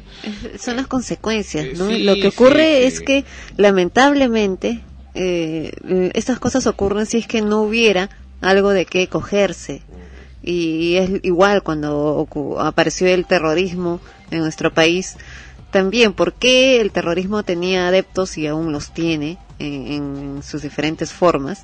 Porque existe un vacío, existe gente que no está satisfecha con el sistema porque nunca fueron atendidos, porque han sido abandonados, porque no se les ha escuchado. Entonces, al no escuchárseles, al no dárseles el apoyo necesario, se van pues a quien se lo da y creen en eso, ¿no? Y ahí comienza la distorsión en general y es lo mismo que ocurre, que está ocurriendo últimamente en estos casos, ¿no? Cuando sientes que ya no te escuchan, entonces tomas eh, la, por la fuerza las cosas para, para hacerte escuchar y hay quienes aprovechan ese momento para apoyar con otros intereses, pero apoyar al fin y al cabo. Bueno, otro tema también esta semana es la también triste información sobre este animador televisivo Mickey Rospigliosi, de quien ya se le ha diagnosticado que su cáncer ha reaparecido y esta vez es inoperable. Lamentable, realmente lo único que le queda es seguir luchando. Y dentro de todo eso, Vanessa, su compañera de 28 años, es prácticamente su, su bastón, ¿no? Es quien le da las fuerzas necesarias para poder seguir viviendo. Esta chica con la que aparentemente se casaría en los próximos días, o, o tendría una relación mucho más formal, es la que también decidió, ¿no? Cuando le daban simplemente 10% de probabilidades de que sobreviva a la operación, ella tuvo la fuerza de decir que sí, que aceptaba que lo operen aun cuando había un 90% de probabilidades de que muera en la operación, pero aceptó. Vaya, vaya fuerza. Pero hay que, hay que, hay- no hay que desmayar, o sea, lamentablemente eh, las cosas se están presentando oscuras, pero siempre, mientras exista vida, hay esperanza y hay que seguir luchando. Él tiene toda la fuerza interior para poder hacerlo, lo ha demostrado ya una vez y debe seguir, debe seguir, no debe darse por vencido. Tiene muchas cosas por las que vivir y que disfrutar aún y que dejar, ¿no? Que enseñar, pero todavía con mucho más tiempo. Bueno, acá este, tenemos otra información, volviendo al tema este de Honduras, está indicando que los embajadores de Nicaragua, Cuba y Venezuela y la canciller hondureña, eso lo mencionamos al comienzo, Patricia Rodas, fueron detenidos y están siendo golpeados por militares encapuchados. Aseguró Chatterton tras interrumpir por unos instantes la reunión de emergencia de en la Organización de los Estados Unidos de América. Roy Chatterton es el embajador de Venezuela ante la OEA. Bueno, también le creeremos o no le creeremos. Hugo Chávez también es bien exagerado y tendencioso. Pero si esto fuera cierto, aun cuando Venezuela, Cuba y Nicaragua tienen una tendencia bastante marcada y parcializada sobre, sobre política y sobre también manipulación a la gente, esto sería una cosa tremendamente negativa. No solamente los tienen secuestrados, sino según este señor Roy Chatterton, no sé con qué fuentes, les estarían golpeando.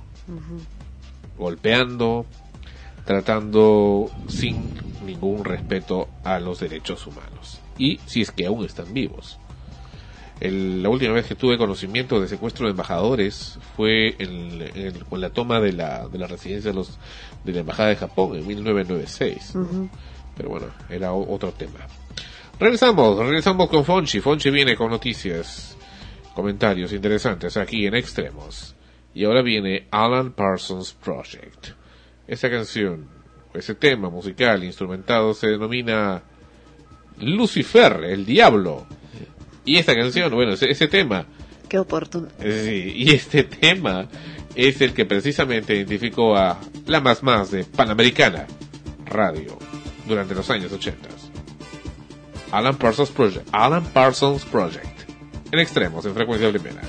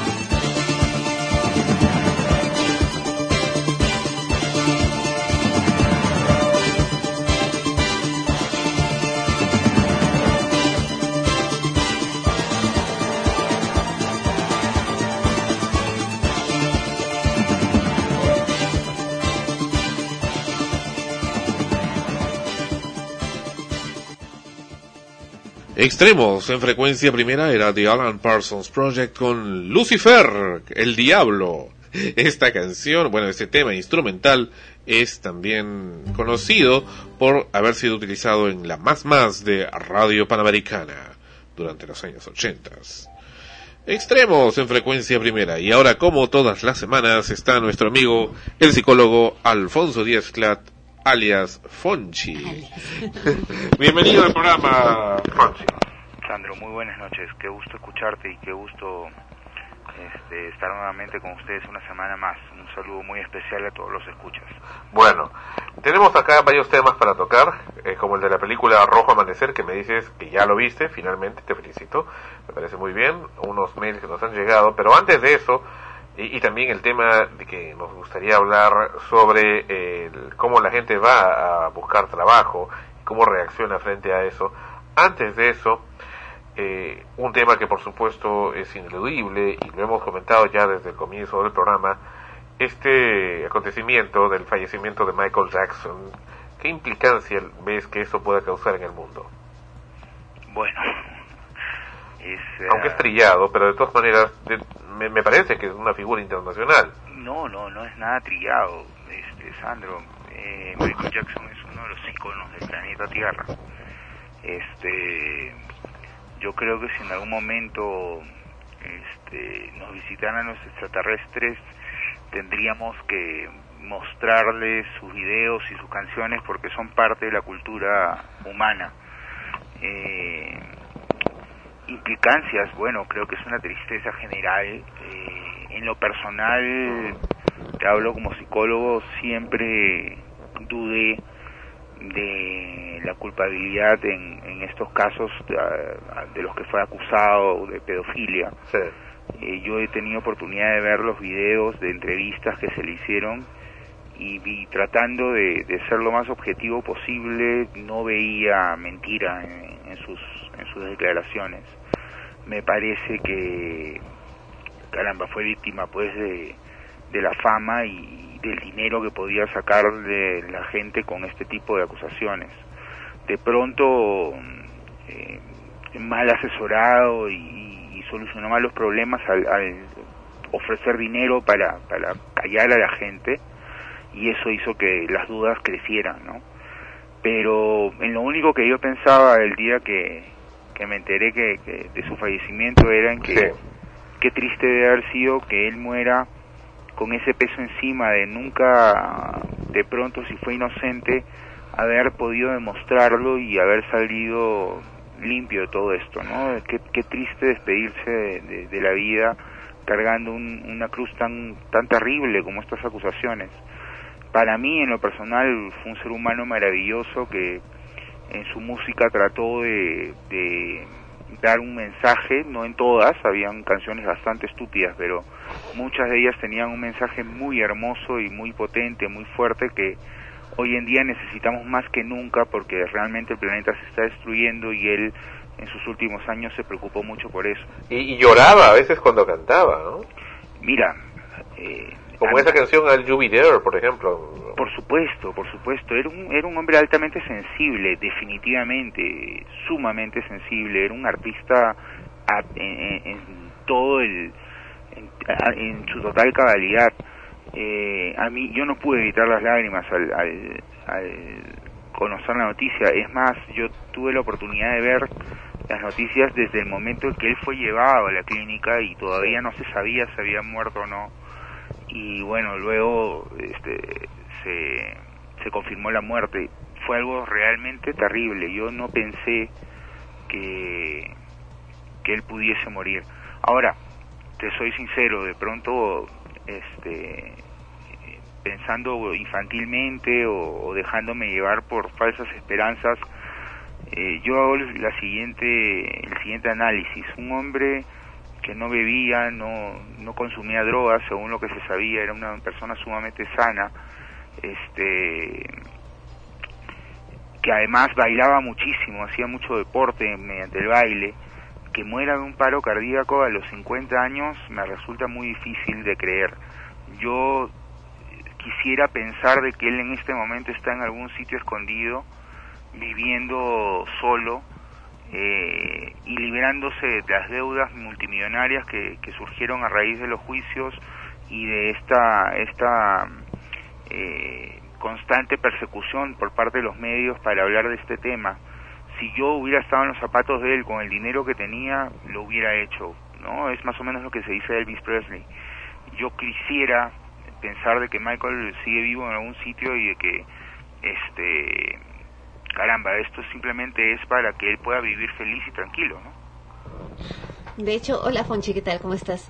De hecho, la noticia de, de la muerte, primero de, de- del anuncio que estaba siendo llevado de emergencia y luego ya de la confirmación de la muerte causó un impacto psicológico a nivel mundial de quienes han vivido su adolescencia durante los años 80, 90, porque en lo personal, ¿no? Como tú mismo dijiste, es como que te resultaba difícil creer que pudiera morir, o sea, uno lo llega a catalogar a ese punto de un ser inmortal y por otro lado de pronto sientes como que una parte de tu vida, de, tuya como protagonista de tu propia existencia, se muere también, se va con, con ello, ¿no? Porque eh, marcó una época, eh, la- las canciones, el momento que como un adolescente, un joven vivía en esos momentos y se identifica con las canciones que estaban en esos momentos sonando, al morir el, el intérprete que, que lo hizo, como que sientes también que una parte te hace caer en la realidad que, que esa parte de tu vida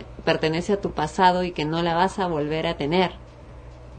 Es correcto, es correcto. Eh, definitivamente, este, inmortal creo que es porque pasarán décadas y, y yo creo que siglos y su música y su legado continuará. Este, como te decía, yo no creo que el planeta pueda eh, en algún momento seguir su- sus rumbos dejando de lado eh, esta figura. Es, es, es, es como imaginar el mundo sin, sin John Lennon, ¿no? o, o, o, o de pronto este qué sé yo sin este Marlon Brando eh, son íconos que marcaron historia y, y mientras haya alguien recordándolos este nunca nunca nunca morirán no Ujú. Se convierten ya en una leyenda. por supuesto por supuesto pero sí fue algo algo que ha estremecido creo al mundo y y a los que hemos vivido como tú bien dices Ana Rosa este esa época yo yo mira yo recuerdo que cuando aparece Thriller el video en el Perú cada vez que yo lo veía en la televisión llamaba a mi prima por teléfono eh, para que ella también lo viera y viceversa cuando ella lo veía ella me llamaba a mí para poner el canal porque era una cosa que rompió esquemas, o sea, fue fue algo este, realmente que marcó historia. Ese video eh, jamás va a ser superado en el espacio-tiempo histórico. Rompió todos los esquemas sabidos y por haber por los efectos y, y además La eh, historia, la- la calidad de la música. coreografía. Fue algo fue algo impresionante, ¿no? Este, los que hemos cre- crecido con Michael Jackson eh, creo que jamás podremos olvidarlo, ¿no? No, como tú dices, eh, cambió la historia musical. O sea, es precisamente ese, ese tipo de, de conductas, de características en artistas que cambian, que revolucionan un momento de, de un estándar a, a otro, lo que causa eh, esa sensación de, de inmortalidad, ¿no? Y de no creer cuando escuchas la noticia que, que te dicen que ha muerto y dices, no puede ser. Así es. Se, se está yendo también parte de mi historia. Efectivamente, efectivamente, es como que, que parte de ti también se muriera, ¿no? Ajá. Pero, pero mira, mira el caso de Elvis, mira el caso de, de Frank Sinatra, este, es- son, son personas que ya pasaron a, a, a mejor vida y, siguen vivos. Yo hoy día en mi auto estaba escuchando a Frank Sinatra, mi hijo, y yo no sé, esto ha sido anecdótico, mi hijo eh, mayor que tiene seis, va a cumplir seis años, ya conocía los videos y la música de Michael Jackson, porque yo tengo un DVD con, con toda la recopilación de sus mejores videos y, y le encantaba, ¿no? Y, y a él le ha dado mucha pena también, me dice, este, qué lástima. Eh, entonces yo, yo creo que eso va a pasar con todos los que hemos tenido esa influencia, ¿no? Va- se las vamos a pasar a nuestros hijos y les vamos a contar quién fue y les vamos a contar todo lo que hizo. Este, yo creo que no, no, si su muerte es cierta y, y- y mi teoría está media conspiratoria, eh, no es cierta, definitivamente él, él no va a morir jamás. No, eso de hecho. Muy bien. Cerrando el tema de Michael Jackson, dime, ¿viste finalmente Rojo Amanecer?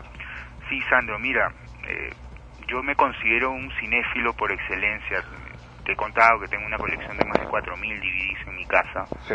Mm, creo que he visto todo lo que tenía que ver y sin embargo jamás olvidaré el gesto de, de bondad y de amistad que has tenido de enviarme esta película porque no la había visto, jamás había escuchado hablar de ella y sin embargo me ha parecido una película de una calidad eh, comparable a Amores Perros o, o este cualquier película actual mexicana eh, que, que gane ciertos premios, ¿no? Este eh, me pareció espectacular primero porque es una realidad, la película aborda el tema de una realidad que todos nosotros los latinoamericanos hemos vivido directa o indirectamente.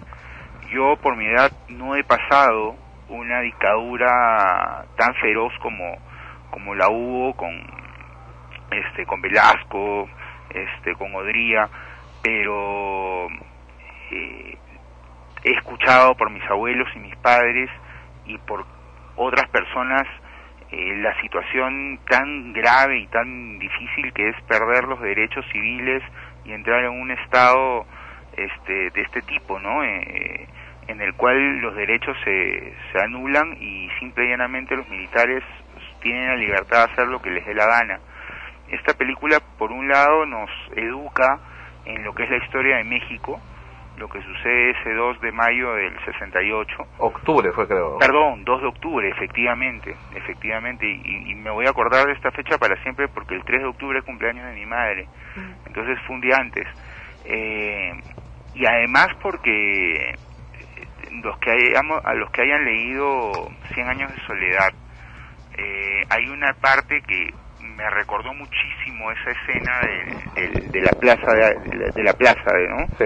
Ahorita nos cuenta Fonchi, vamos a ir con un corto comercial y regresamos con Extremos, episodio 69. Bien, estamos de vuelta con Extremos. Dino Fonchi. En García Márquez eh, formidablemente cuenta una etapa de, la vida de, este, de este- esta ciudad creada por él llamada Macondo, en donde un grupo de, de jóvenes se junta en una plaza a, a, digamos, a hacer una revolución, a, a protestar por, por eh, el gobierno, contra el gobierno, y los militares cercan la plaza y los acribillan, ¿no? Es exactamente lo que pasa en esta película. Eh, eh, eh, a mí me impresionó eh, el nivel de matanza y de sangre que, que, que sin tú ver en ningún momento actos de violencia directa en cuanto a la matanza de estos jóvenes en la plaza, tú lo, lo sientes todo, porque todo es este guiado solo por el audio y la imagen, ¿no? Se escuchan las balas, se escuchan los, los disparos, eh, no hay luz en las casas y el silencio que, que, solamente es destruido por estos estas detonaciones te, te hacen imaginar, eh, tú ya le pones eh, ese ese condimento a la película que le falta que es la parte visual. Eh, por otro lado, yo siempre he, he admirado el cine arte y yo creo que esta película tranquilamente debería entrar en ese género. ¿Por qué? Porque el cine arte eh, evoca eh, momentos cinematográficos que, que marcan historia. Por ejemplo, en este caso la película se filma en un 99% dentro de un departamento, eh, Sandro. Solo hay imágenes externas del cielo y de la ciudad que duran exageradamente en toda la película cuatro segundos. No hay más. ¿No? Y, y, la parte de las escaleras del edificio que también es parte interna de, digamos del, del departamento. Después todo está filmado dentro y se logra eh, jugar mucho con, con la imaginación de, de lo que tú no ves. Este además logra una un nivel de misterio eh, de suspenso que muy pocas películas logran y que tienen que a veces este abusar y, recurrir a sonidos estridentes o imágenes eh, terroríficas para que el espectador en el cine se asuste. Acá tú estás con los pelos de punta sin ver ningún tipo de estas imágenes o sonidos estridentes porque los militares tocan a la puerta y están los eh, los jóvenes escondidos y tú no sabes lo que va a pasar y, y al final bueno el desenlace es eh, simple y llanamente extraordinario. Y ¿no? en una hora en donde uno normalmente está descansando es donde el sueño es más profundo, que es en la madrugada. Así es. Es en la que ocurren las cosas más terribles. Es, es, es correcto, es correcto y, y, y es este impresionante, Sandro, eh, la calidad de, de mensaje de la película. Te digo, desde el punto de vista de filmación, cámaras, efectos, es, una porquería, o sea, es, una película peruana de los 70s u 80s. Tú no das eh, ni dos soles por la película desde el punto de vista de infraestructura cinematográfica. Pero si tú le quitas eso, que es to- para mí totalmente secundario, y analizas y te metes en, en el mensaje, es una película que realmente, este, ojalá la- los escuchas la vean eh, y la busquen. Está en el YouTube. Toda la película está en el YouTube. toda la película genial qué, qué maravilla Sandro qué maravilla este yo yo nunca de pronto la, la hubiera podido ver si es que no hubiera sido por ti realmente te agradezco el gesto de haberla compartido conmigo porque creo además que no todos los que nos consideramos todavía jóvenes y sobre todo los los chicos que vienen detrás de nosotros tienen que ser conscientes de lo que es una revolución porque a veces se juega mucho con esa palabra y no sabemos lo que significa y esta película lo grafica de manera ideal me parece Psicológicamente dos preguntas, eh, Fonchi. La primera, eh, esa, esa tensión que se siente, porque la familia siente durante casi toda la película, la madre, por ejemplo, preocupada por no saber si estaba vivo o muerto su hijo, luego que si aparece, este, esa tensión, ¿cómo la traduces? ¿Cómo, cómo, la, cómo la comentas? Eh, de- de- desgraciada, es una tensión maldita, ¿no? Los dos chicos salen temprano, tenían el cuadro del Che pegado en el cuarto, eran chicos que creían en la revolución, que querían el cambio, y a pesar de todo, eh, los padres pues tienen que dejarlos ir, ¿no? Y, y cuando empieza esto, la actitud del abuelo eh, a mí me parece extraordinaria. Que era un ex, ex este militar. Ex- claro, un comandante eh, retirado ya, cojo, este, que tú veías en su cara que él sabía lo que estaba pasando, él sabía lo que significaban las luces rojas, él sabía lo que significaban los militares y policías rodeando la plaza y no podía hacer nada porque, caracho, este, su- sus nietos estaban ya abajo y, y el no saber si, si habían sido alcanzados o no por las balas es una cosa este, angustiante. Eh, cuando ellos aparecen en casa, los dos hermanos rodeados de estos cuatro o cinco chicos que, que, que, que los, los invitan a, a ser protegidos en casa, ya como que regresa el alma al cuerpo de toda la familia y del espectador que está viendo la película Por un momento. por un momento, claro, porque después este viene la parte de- de- del seguimiento y del este el cruce de, de- de información, ¿no? La- los militares empiezan a ver dónde pueden estar escondidos los los los los, eh, los que lograron escapar y esta parte esa parte es nuevamente una angustia tremenda. Eh, a mí me gustó mucho el, el detalle que además es totalmente cierto de de cómo cortan la comunicación telefónica y la luz, ¿no? y se escuchan solamente por momentos y así empieza la película además solo se escucha el, el tic tac de los relojes. Es, es, un efecto increíble psicológicamente increíble. Yo creo que no existe nada más angustiante y terrible para un ser humano que el no saber qué pasa con un ser querido. A veces eh, yo yo recuerdo mucho un día ah, que mi padre debía llegar qué sé yo pues eh, en Lima a las 7 de la noche de trabajar y había habido el problema del penal del sexto, no sé si tú te acuerdas Claro, de, claro ese, que sí. de esa terrible de ese terrible episodio que hemos vivido los peruanos en vivo además porque las cámaras filmar, lo filmaron todo. Mi padre ese día en lugar de llegar a las 7 llegó a las 10 de la noche y cuando llegó en lugar de yo saludarlo eh, me sorprendí porque para empezar lo empecé a gritar llorando eh, de cólera, de ira, y lo abracé y lo besé porque yo pensé que ya estaba muerto, ¿me entiendes? Y, y, y esa angustia me la tragaba para que mi madre esté tranquila, este, porque yo no quería que ella también se angustie, y es exactamente lo que pasa en la película, ¿no? Psicológicamente esa angustia es, es demoledora. Yo creo que esa angustia es la que genera directamente el cáncer en los seres humanos. Claro, y esa angustia generalmente, como tú dices, que, que, que provoca esto está constante, ¿no? Porque día a día estamos viviendo, sobre todo en los últimos años, mucha violencia, mucha eh, tensión y, mucho de guardar silencio siempre para tratar de controlar y no explotar a- ante las injusticias eh, que sentimos que se nos que se nos achacan o que, o que vienen hacia nosotros y al guardar eso dentro genera pues mil y una enfermedades. Cuando yo veía la película, te cuento Fonchi, creo que ya lo he contado antes también en- acá en extremos o en frecuencia, eh, me hacía recordar un momento muy, pero muy similar, eh, cuando tomaron la Plaza Moncocapac los terroristas. Yo estaba en la casa de mi abuelita, ese día eh, era un feriado y no tenía colegio y estaba en la ventana mirando el parque y veía que un grupo de, de evangelistas se reunían para una actividad en el parque, pero había mucha gente, me parecía extraño. Recuerdo los detalles, recuerdo que estaba encendida la radio y estaba cantando Luis Miguel cuando calienta el sol. Y en ese momento mi abuela me llama para que la ayude, porque era la época en que se iba el agua y todo lo demás, que la ayude con un balde que estaba ahí, que lo, que, que bote el agua, ¿no? Y me voy a la cocina. En el momento en que me voy a la cocina comienzan las balas. Y mi tía sale corriendo desde el cuarto del fondo y nos dice, tírense al piso, son balas. Hemos pasado no sé cuántas horas tiradas en el piso. Mi abuela llorando, eh, asustada.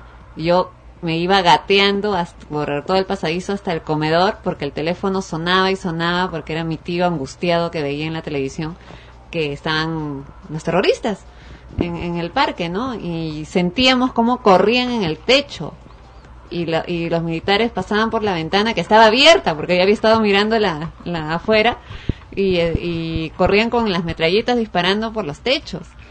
Y mi hermano que bajaba también a gatas por las escaleras y, y quería cerrar la ventana y nosotros que le gritamos que no, que venga, que venga, que, y él tratando de cerrar la ventana, ¿no? Así es.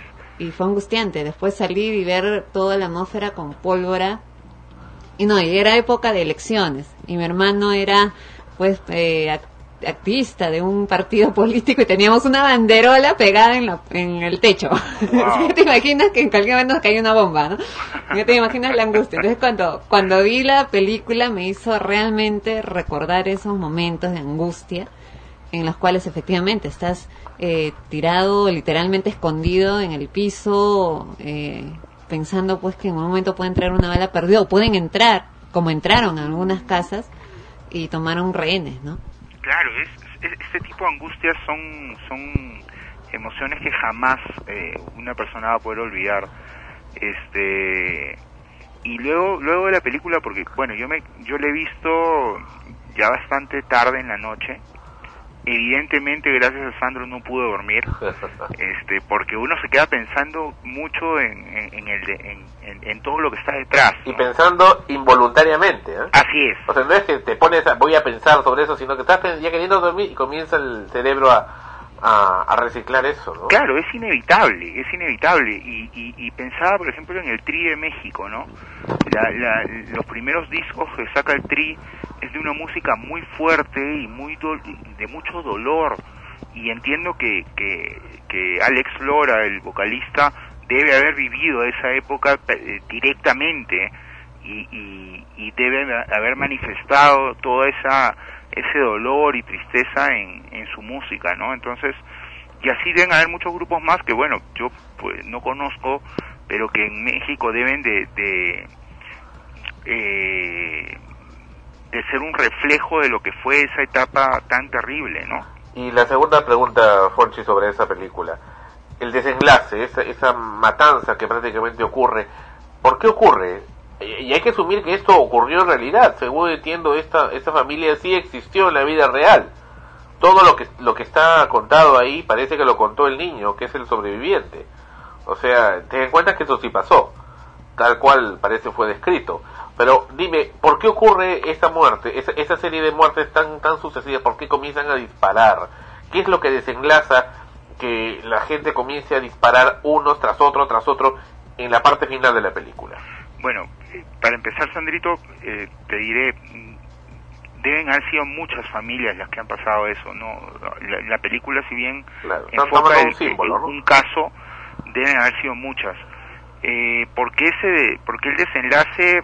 Eh, bueno, por un lado, eh, yo creo que es una casualidad. Como que es una reacción en cadena, ¿no? Por supuesto, eh, lamentablemente uno de los chicos reacciona y, y- empieza la cadena, efectivamente, el efecto dominó. ¿Cómo es el efecto dominó? Eh, El efecto dominó es el que eh, la reacción de cadena, pues, ¿no? O sea, cae uno y luego cae el otro y luego cae el otro, este, eh, por, por las circunstancias que se observan en la película. Sin embargo, hay, hay, aquí ya hay, este, aspectos psicológicos más fuertes, ¿no? Que los hemos vivido en el Perú. Eh, el frontón, por ejemplo, ¿no? Hubo eh, este problema allá en los ochentas, eh, hubo un motín, hubo gente que se, que se levantó y terminaron matando casi todos. ¿Por qué? Porque llega un momento, Sandro, en la psicología en que el cuerpo, las, eh, las glándulas arrojan la adrenalina y la adrenalina te lleva a un estado de excitación y de furor que eh, obnubila eh, eh, la razón, el pensamiento. Entonces, en ese momento, eh, como tú, tú debes haber visto en la película, los militares que entran estaban alta, como drogados, como, como si estuvieran este, totalmente drogados, sumamente excitados, con todos los sentidos sumamente alertas y, y es, están, ha- hay violencia, es como que espe- esperan eh, que, que algo detone para ellos reaccionar, ¿no? Y maldita sea, caracho, se da esta detonación en el en la familia y, y bueno, el, el resultado es terrible. Porque parecía que no querían disparar, ¿no? Porque dice, ya nos vamos a ir, dice, ya nos vamos. Exacto, exacto. Y de repente y- el muchacho este sale y le disparan y el otro reacciona también. A, a lo que me refiero, parece que en algún momento todavía había cierto hilo de respeto hacia los mayores, ¿no? Hacia, hacia la gente, bueno, que ya era evidente que no tenían nada que ver con el asunto, como el, el, el señor, el anciano, o los niños, la niña que estaba ahí, la madre, bueno, que evidentemente no habían estado pues en el, en el famoso meeting, pero llega un momento en que ya se, se rompe el respeto completo, ¿no? Sí, bueno, yo, yo percibí algo distinto a ti y eso es lo, lo lindo del cine, ¿no? Eh, las percepciones pueden ser muy variadas y, y la realidad una sola, que es lo que observas en la pantalla. Yo no, yo, yo sentí lo contrario, yo sentí que esta gente entró con una prepotencia tal que al abuelo cuando lo sacan lo empujan, aún siendo, siendo eh, cojo, este, al, al, a uno de los hijos antes de que, de que haya el problema le meten un golpe, un culatazo en la nariz, este, es más, eh, estaban por derribar la puerta si es que no la abrían. Y, y Pero es en respetaban el derecho de que el niño supuestamente estaba en el baño. Así es. Bueno, efectivamente, eso sí lo, como que lo respetaban. Pero tú sabes que en estos casos, Sandro, eh, cuando suceden estas, se dan estas ah, movidas militares, estas intervenciones, es cuando más eh, violaciones a los derechos humanos hay, porque en ese momento el ser humano, eh, que es el militar, siente un poder cuasi divino, no solamente por la, eh, las armas que tiene en las manos, que ya le- de por sí le dan poder, sino porque efectivamente, pues si en ese momento se metían al cuarto y violaban a la niña, nadie les podía decir nada, como estoy seguro, nadie hizo nada por la muerte de toda esa familia, este que quedó impune, ¿no? Este es lo que lo que sucedió con Barrios Altos, es lo que sucedió en la Cantuta, este las muertes lamentablemente quedan terminan en fosas comunes los muertos y y de- después bueno se, se, se castiga a uno que otro militar que que podrían ser los responsables de las decisiones que por lo general no son los que apretan el gatillo pero todos los demás que sí mataron gente este terminan libres y, y, y- sin ningún problema no Perfecto. Fonche, se nos está yendo la hora. Eh, vamos a dejar para la próxima semana este también tema muy importante, como es la aptitud que se tiene para eh, cuando se busca trabajo, cuando no, no hablan directamente las cosas, que es un tema que también lo vamos a considerar. Eh, Sin embargo, sí tenemos un mail, un mensaje por Messenger que nos llegó acá. No sé si lo tienes ya en tu correo. No, lamentablemente dejé la laptop en la oficina, no, no tengo ahorita una computadora a la mano. Entonces te lo voy a decir fonéticamente. Sí. Resulta que siempre hay gente que nos ingresa al Messenger y gente que no conocemos, que dicen que escuchan la radio o frecuencia primera, el programa, en fin. Pero tú sabes que hay una norma en frecuencia primera que nosotros no nos hacemos cómplices con la disgrafía, es decir, con esa forzada ma- forzada manía de escribir incorrectamente. Correcto. O sea, si el comercio lo hace, allá ellos, pero nosotros no lo vamos a hacer. Por supuesto. Entonces, eh, es política de frecuencia. Entonces, si alguien nos busca y nos habla, obviamente tenemos que poner las reglas de la casa. Por Y las reglas de la casa son que en una comunicación que es de dos, que es bilateral, pues obviamente el código tiene que ser el código del huésped. No, perdón, del, del anfitrión, en este caso de nosotros. En este caso, acá, eh, ante la una muy cordial corrección que hicimos a este hombre que nos estaba hablando, diciéndole que escriba correctamente, luego de ya haber hablado, pues, digamos, unos 15 minutos por el, por el Messenger de forma correcta, escribió algunas cosas con disgrafía. Entonces le hicimos la observación muy con, muy cordial y dijimos disculpa, pero esas son las, la, esa es la política de nosotros y te agradezco por favor que dejes de escribir de esa manera para poderte seguir atendiendo. Y entonces él responde, tal cual, bueno, perdona mi sinceridad, pero fíjate cómo escal- en escalera. Bueno, perdona mi sinceridad, pero es algo estúpido fijarte en estas cosas.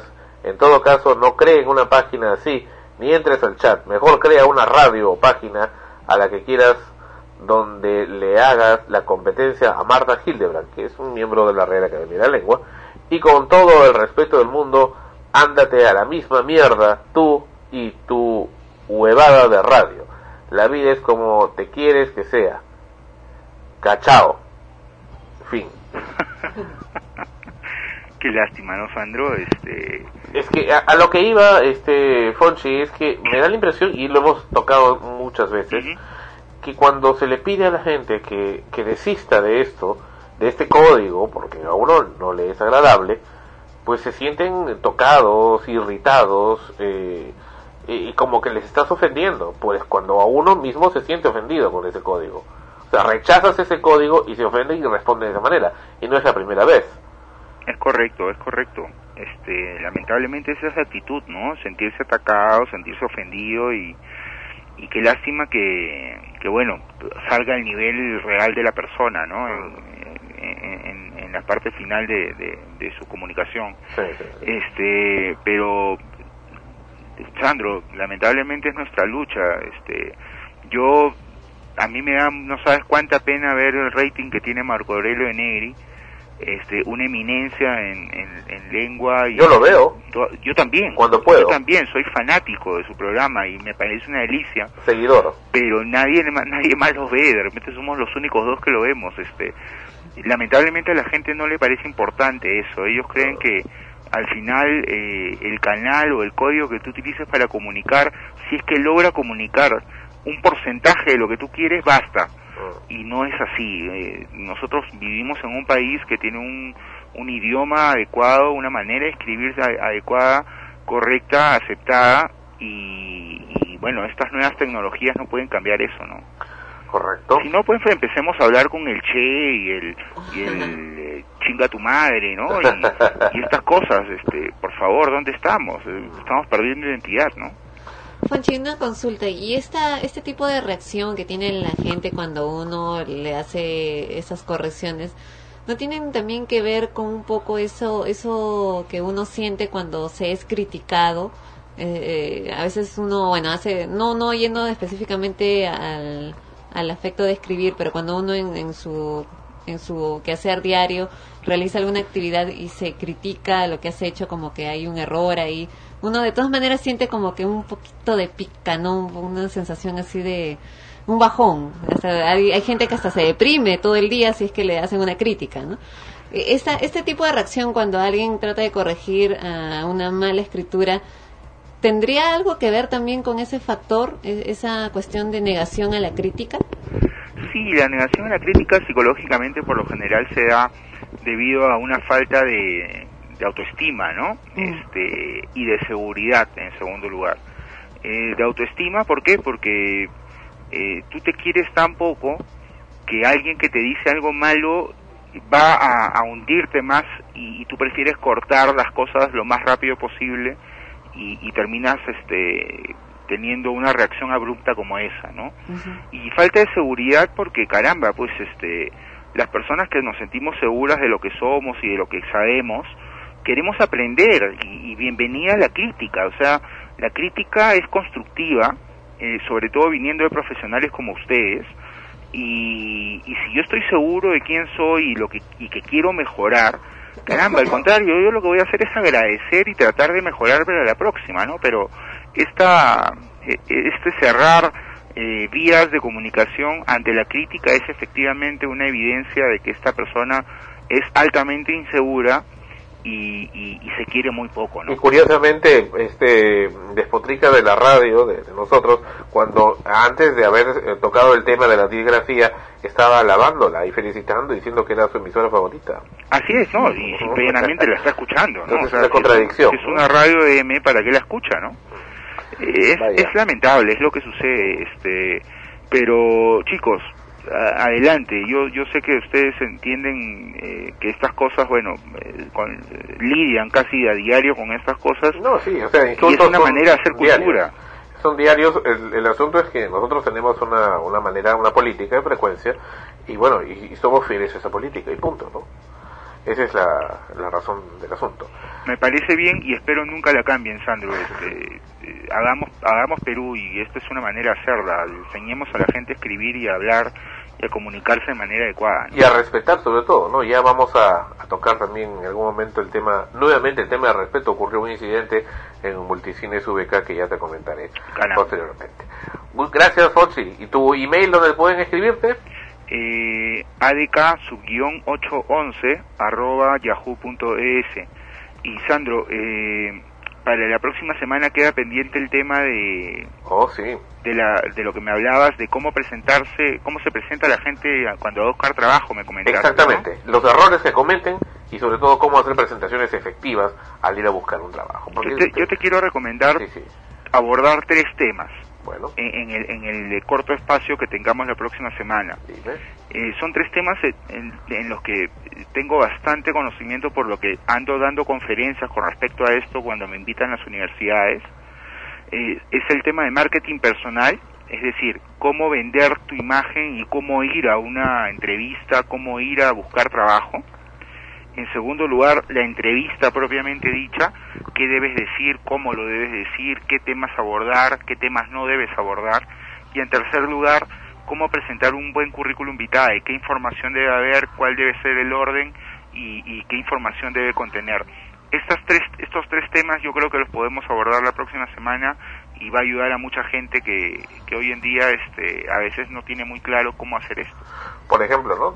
Haciendo una pequeña, un pequeño comentario adelantando el tema, acá también tenemos un área de servicio, ¿no? De frecuencia primera para diferentes cosas y ponemos, ¿no? Con, obviamente remunerado y todo, pero agarran y, y en vez de mandarnos un currículum o, o de hacernos una presentación, pues nosotros pedimos una presentación personal junto con el currículum, no que nos tiren el currículum porque si no a veces ni siquiera saben a dónde lo están mandando. Correcto. Ya, y este, y me mandan pretensión salarial 1500 soles. Oye, un momentito, pues ni siquiera sé, ni siquiera me has dicho si vas a resolver mi problema. O sea, es lo único que me ponen. Así es, así O sea, es. Esa es una falta de respeto. Por supuesto, O sea, por supuesto. o sea, primero, yo lo, lo que he pedido es, mi problema es tal, tal, y que necesito soluciones sobre esto. Lo puedes hacer, perfecto, es una propuesta. Pero no, mi presencia salarial es tal. O sea, ¿qué cosa? Con esos 1500 soles vas a resolver todos los problemas que tengo. O sea, es- a veces no saben a dónde lo mandan. O sea, hay mucho de, de enviar a, a ciegas. A la loca. Exactamente. Sí, sí, yo creo que, eh, y lo dicen, eh, hay, hay muchos eh, autores, porque se ha escrito mucho también sobre esto, en, en el tema de negociación, el- los montos y los costos debe ser lo último que se aborda. Exactamente. Lo, lo primero que tienes que hablar es del servicio, de más o menos cuánto va a durar, cómo piensas resolverlo, qué, qué infraestructura vas a utilizar. Y finalmente, después de la primera, segunda, a veces llegas hasta una quinta reunión, recién pasas a, hablar el tema de costos. Pero, Pero bueno, ¿qué es lo que busca? ¿Qué es lo que buscan los dueños de las empresas? La gente solución. Así es. No buscan los, los, los plomos, las cargas, ¿no? Salvo que sean empleados públicos, ¿no? Entre comillas, hasta, y hasta, y hasta con sus reservas. Así es. Pero buscan la gente solución, la persona que venga, no a, a- a, bueno, a, a aumentarle pues el, el, el sueldo de, de- de las cargas este, de, de pagos, sino simplemente a una persona que le solucione los problemas que tiene y feliz. Y todos son felices en ese caso. La próxima semana hablamos de este importantísimo tema. Sandro, un gusto haberte escuchado. Ana Rosa, un beso muy grande para ti y encantado, como siempre, conversar con ustedes. Siempre es un deleite escucharlos y, y- y- y poder conversar de estos temas. Y Sandro, nuevamente, muy agradecido por, por el detalle que has tenido de enviarme esta película. Eh, siempre que puedas, hazlo. Tú parece que tienes muy buenas este, referencias cinematográficas y, y las dos que me has enviado hasta ahora, insuperables. Me alegra que te hayan gustado. Y Un fuerte esperamos abrazo. pronto estar por allá. Gracias, Fonchi. Buenas noches. Hasta. Bien, Fonchi estuvo con nosotros y ahora sí, la última canción del programa. Y regresamos rapidito con eh, lo último del programa. Y Ana Rosa y sus estrenos. ¿Algo que decir, Ana Rosa? Nada, solamente eh, esperar que, que todo lo que estamos tratando en el programa pueda ser visto, no solamente visto, sino sentido de, de buena manera por el público, ¿no? Por ejemplo, la- lo último que has mencionado de, de esta escucha Sí. y su reacción ante una, una corrección que se hace de buena gana, ¿no? No con, con, eh, con ninguna intención de ofender a nadie, sino más bien de, de crecer juntos. Bueno, y no es el primero, te digo. Me Ya imagino, van me muchos, imagino, solamente pero- que es la primera vez que lo comento. Claro, por eso te digo, ¿no? Me imagino esa reacción que, que suelen tener muy común y triste, ¿no? Enya viene con Orinoco Flow. Volvemos con lo último del programa en extremos.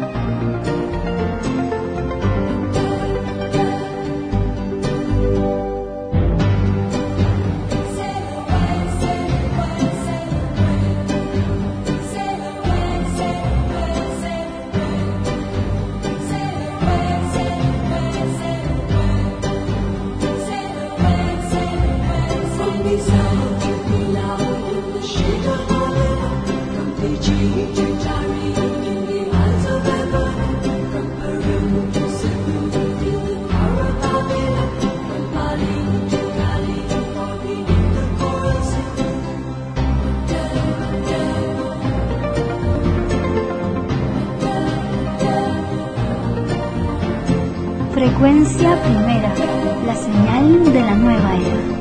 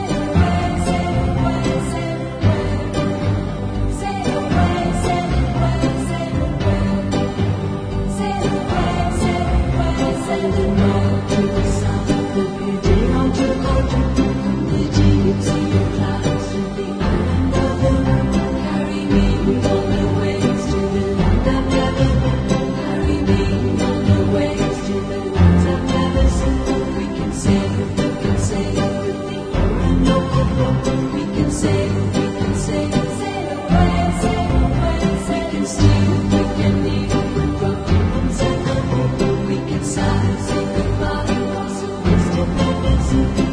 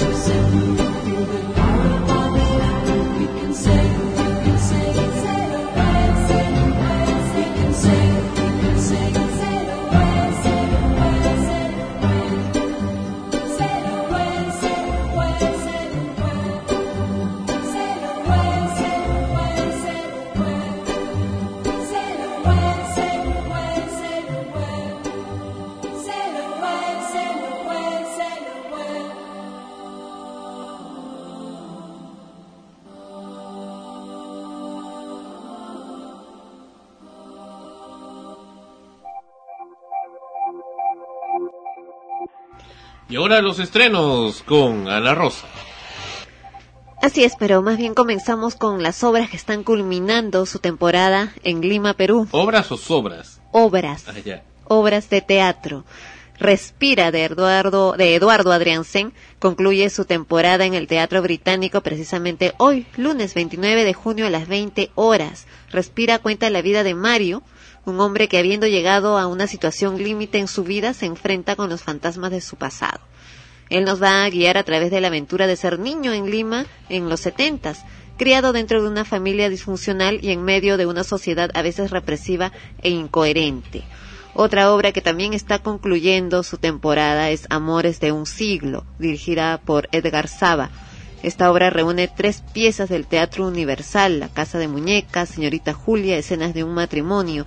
Ellos se presentan en el Teatro del Centro Cultural de la Pontificia Universidad Católica del Perú, de jueves a lunes a las 20 horas y van solo hasta el 6 de julio. Y finalmente El Mago de Oz, dirigida por Roberto Boyle y basada en la obra clásica de Lyman Baum.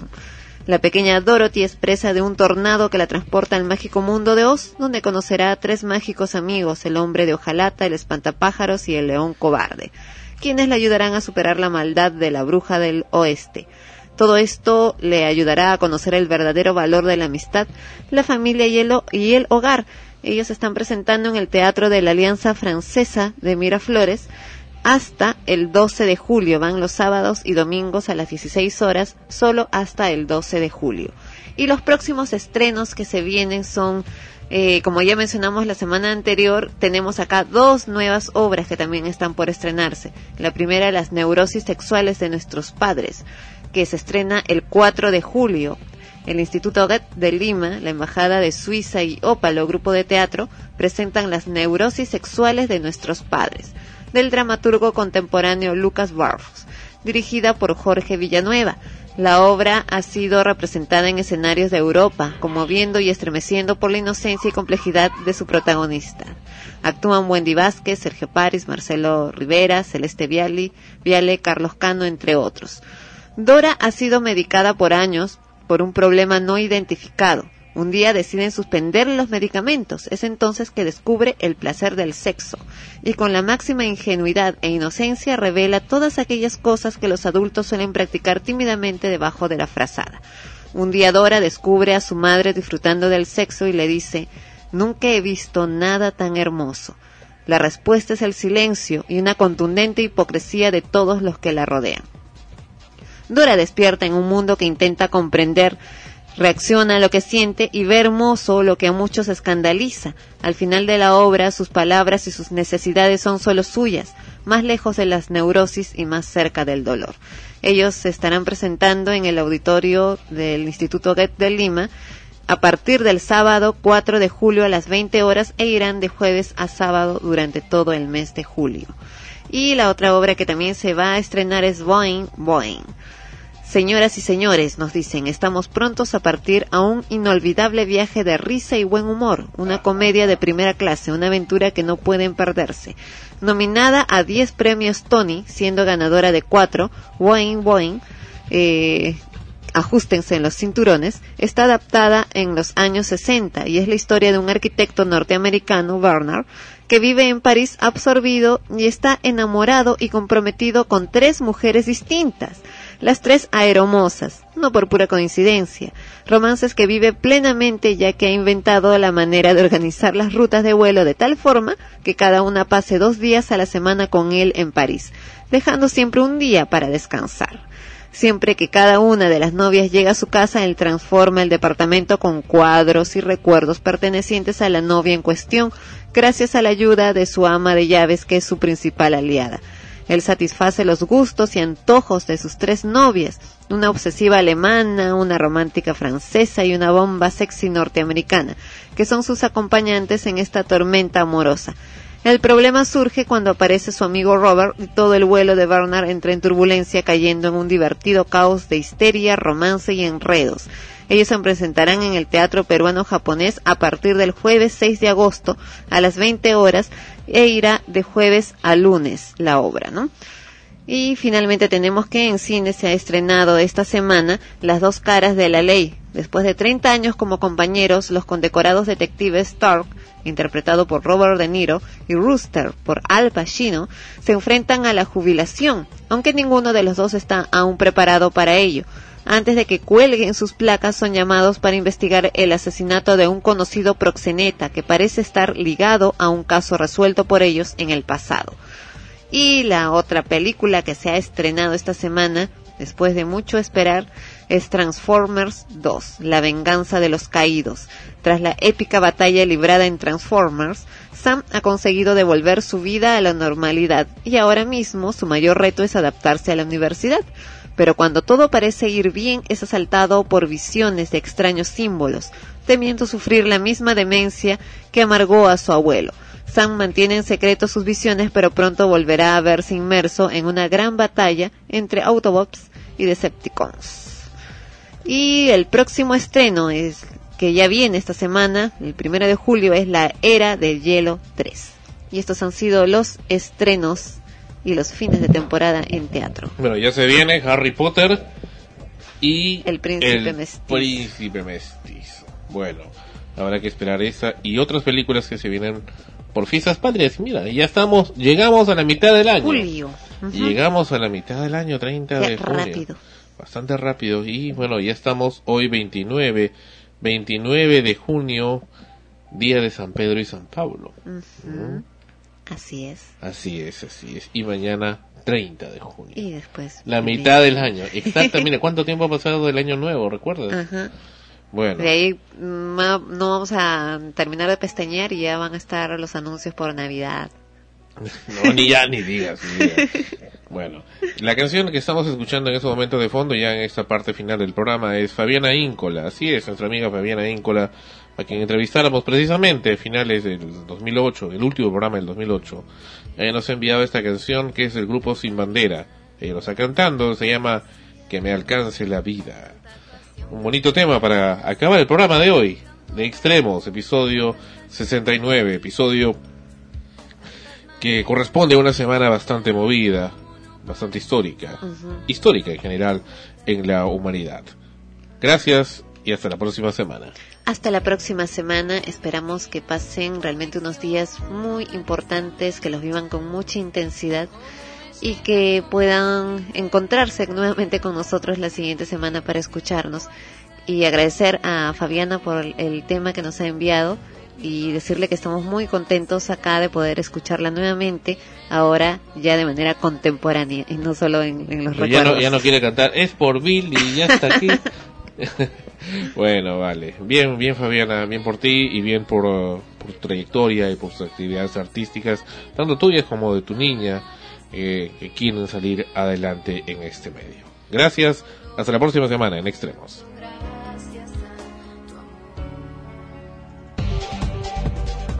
Extremos llegó a ustedes por cortesía de cotear.pe. En el Perú, comprar o vender por internet es cotear. Este programa se retransmite en la earthmusicnetwork.com slash extremos.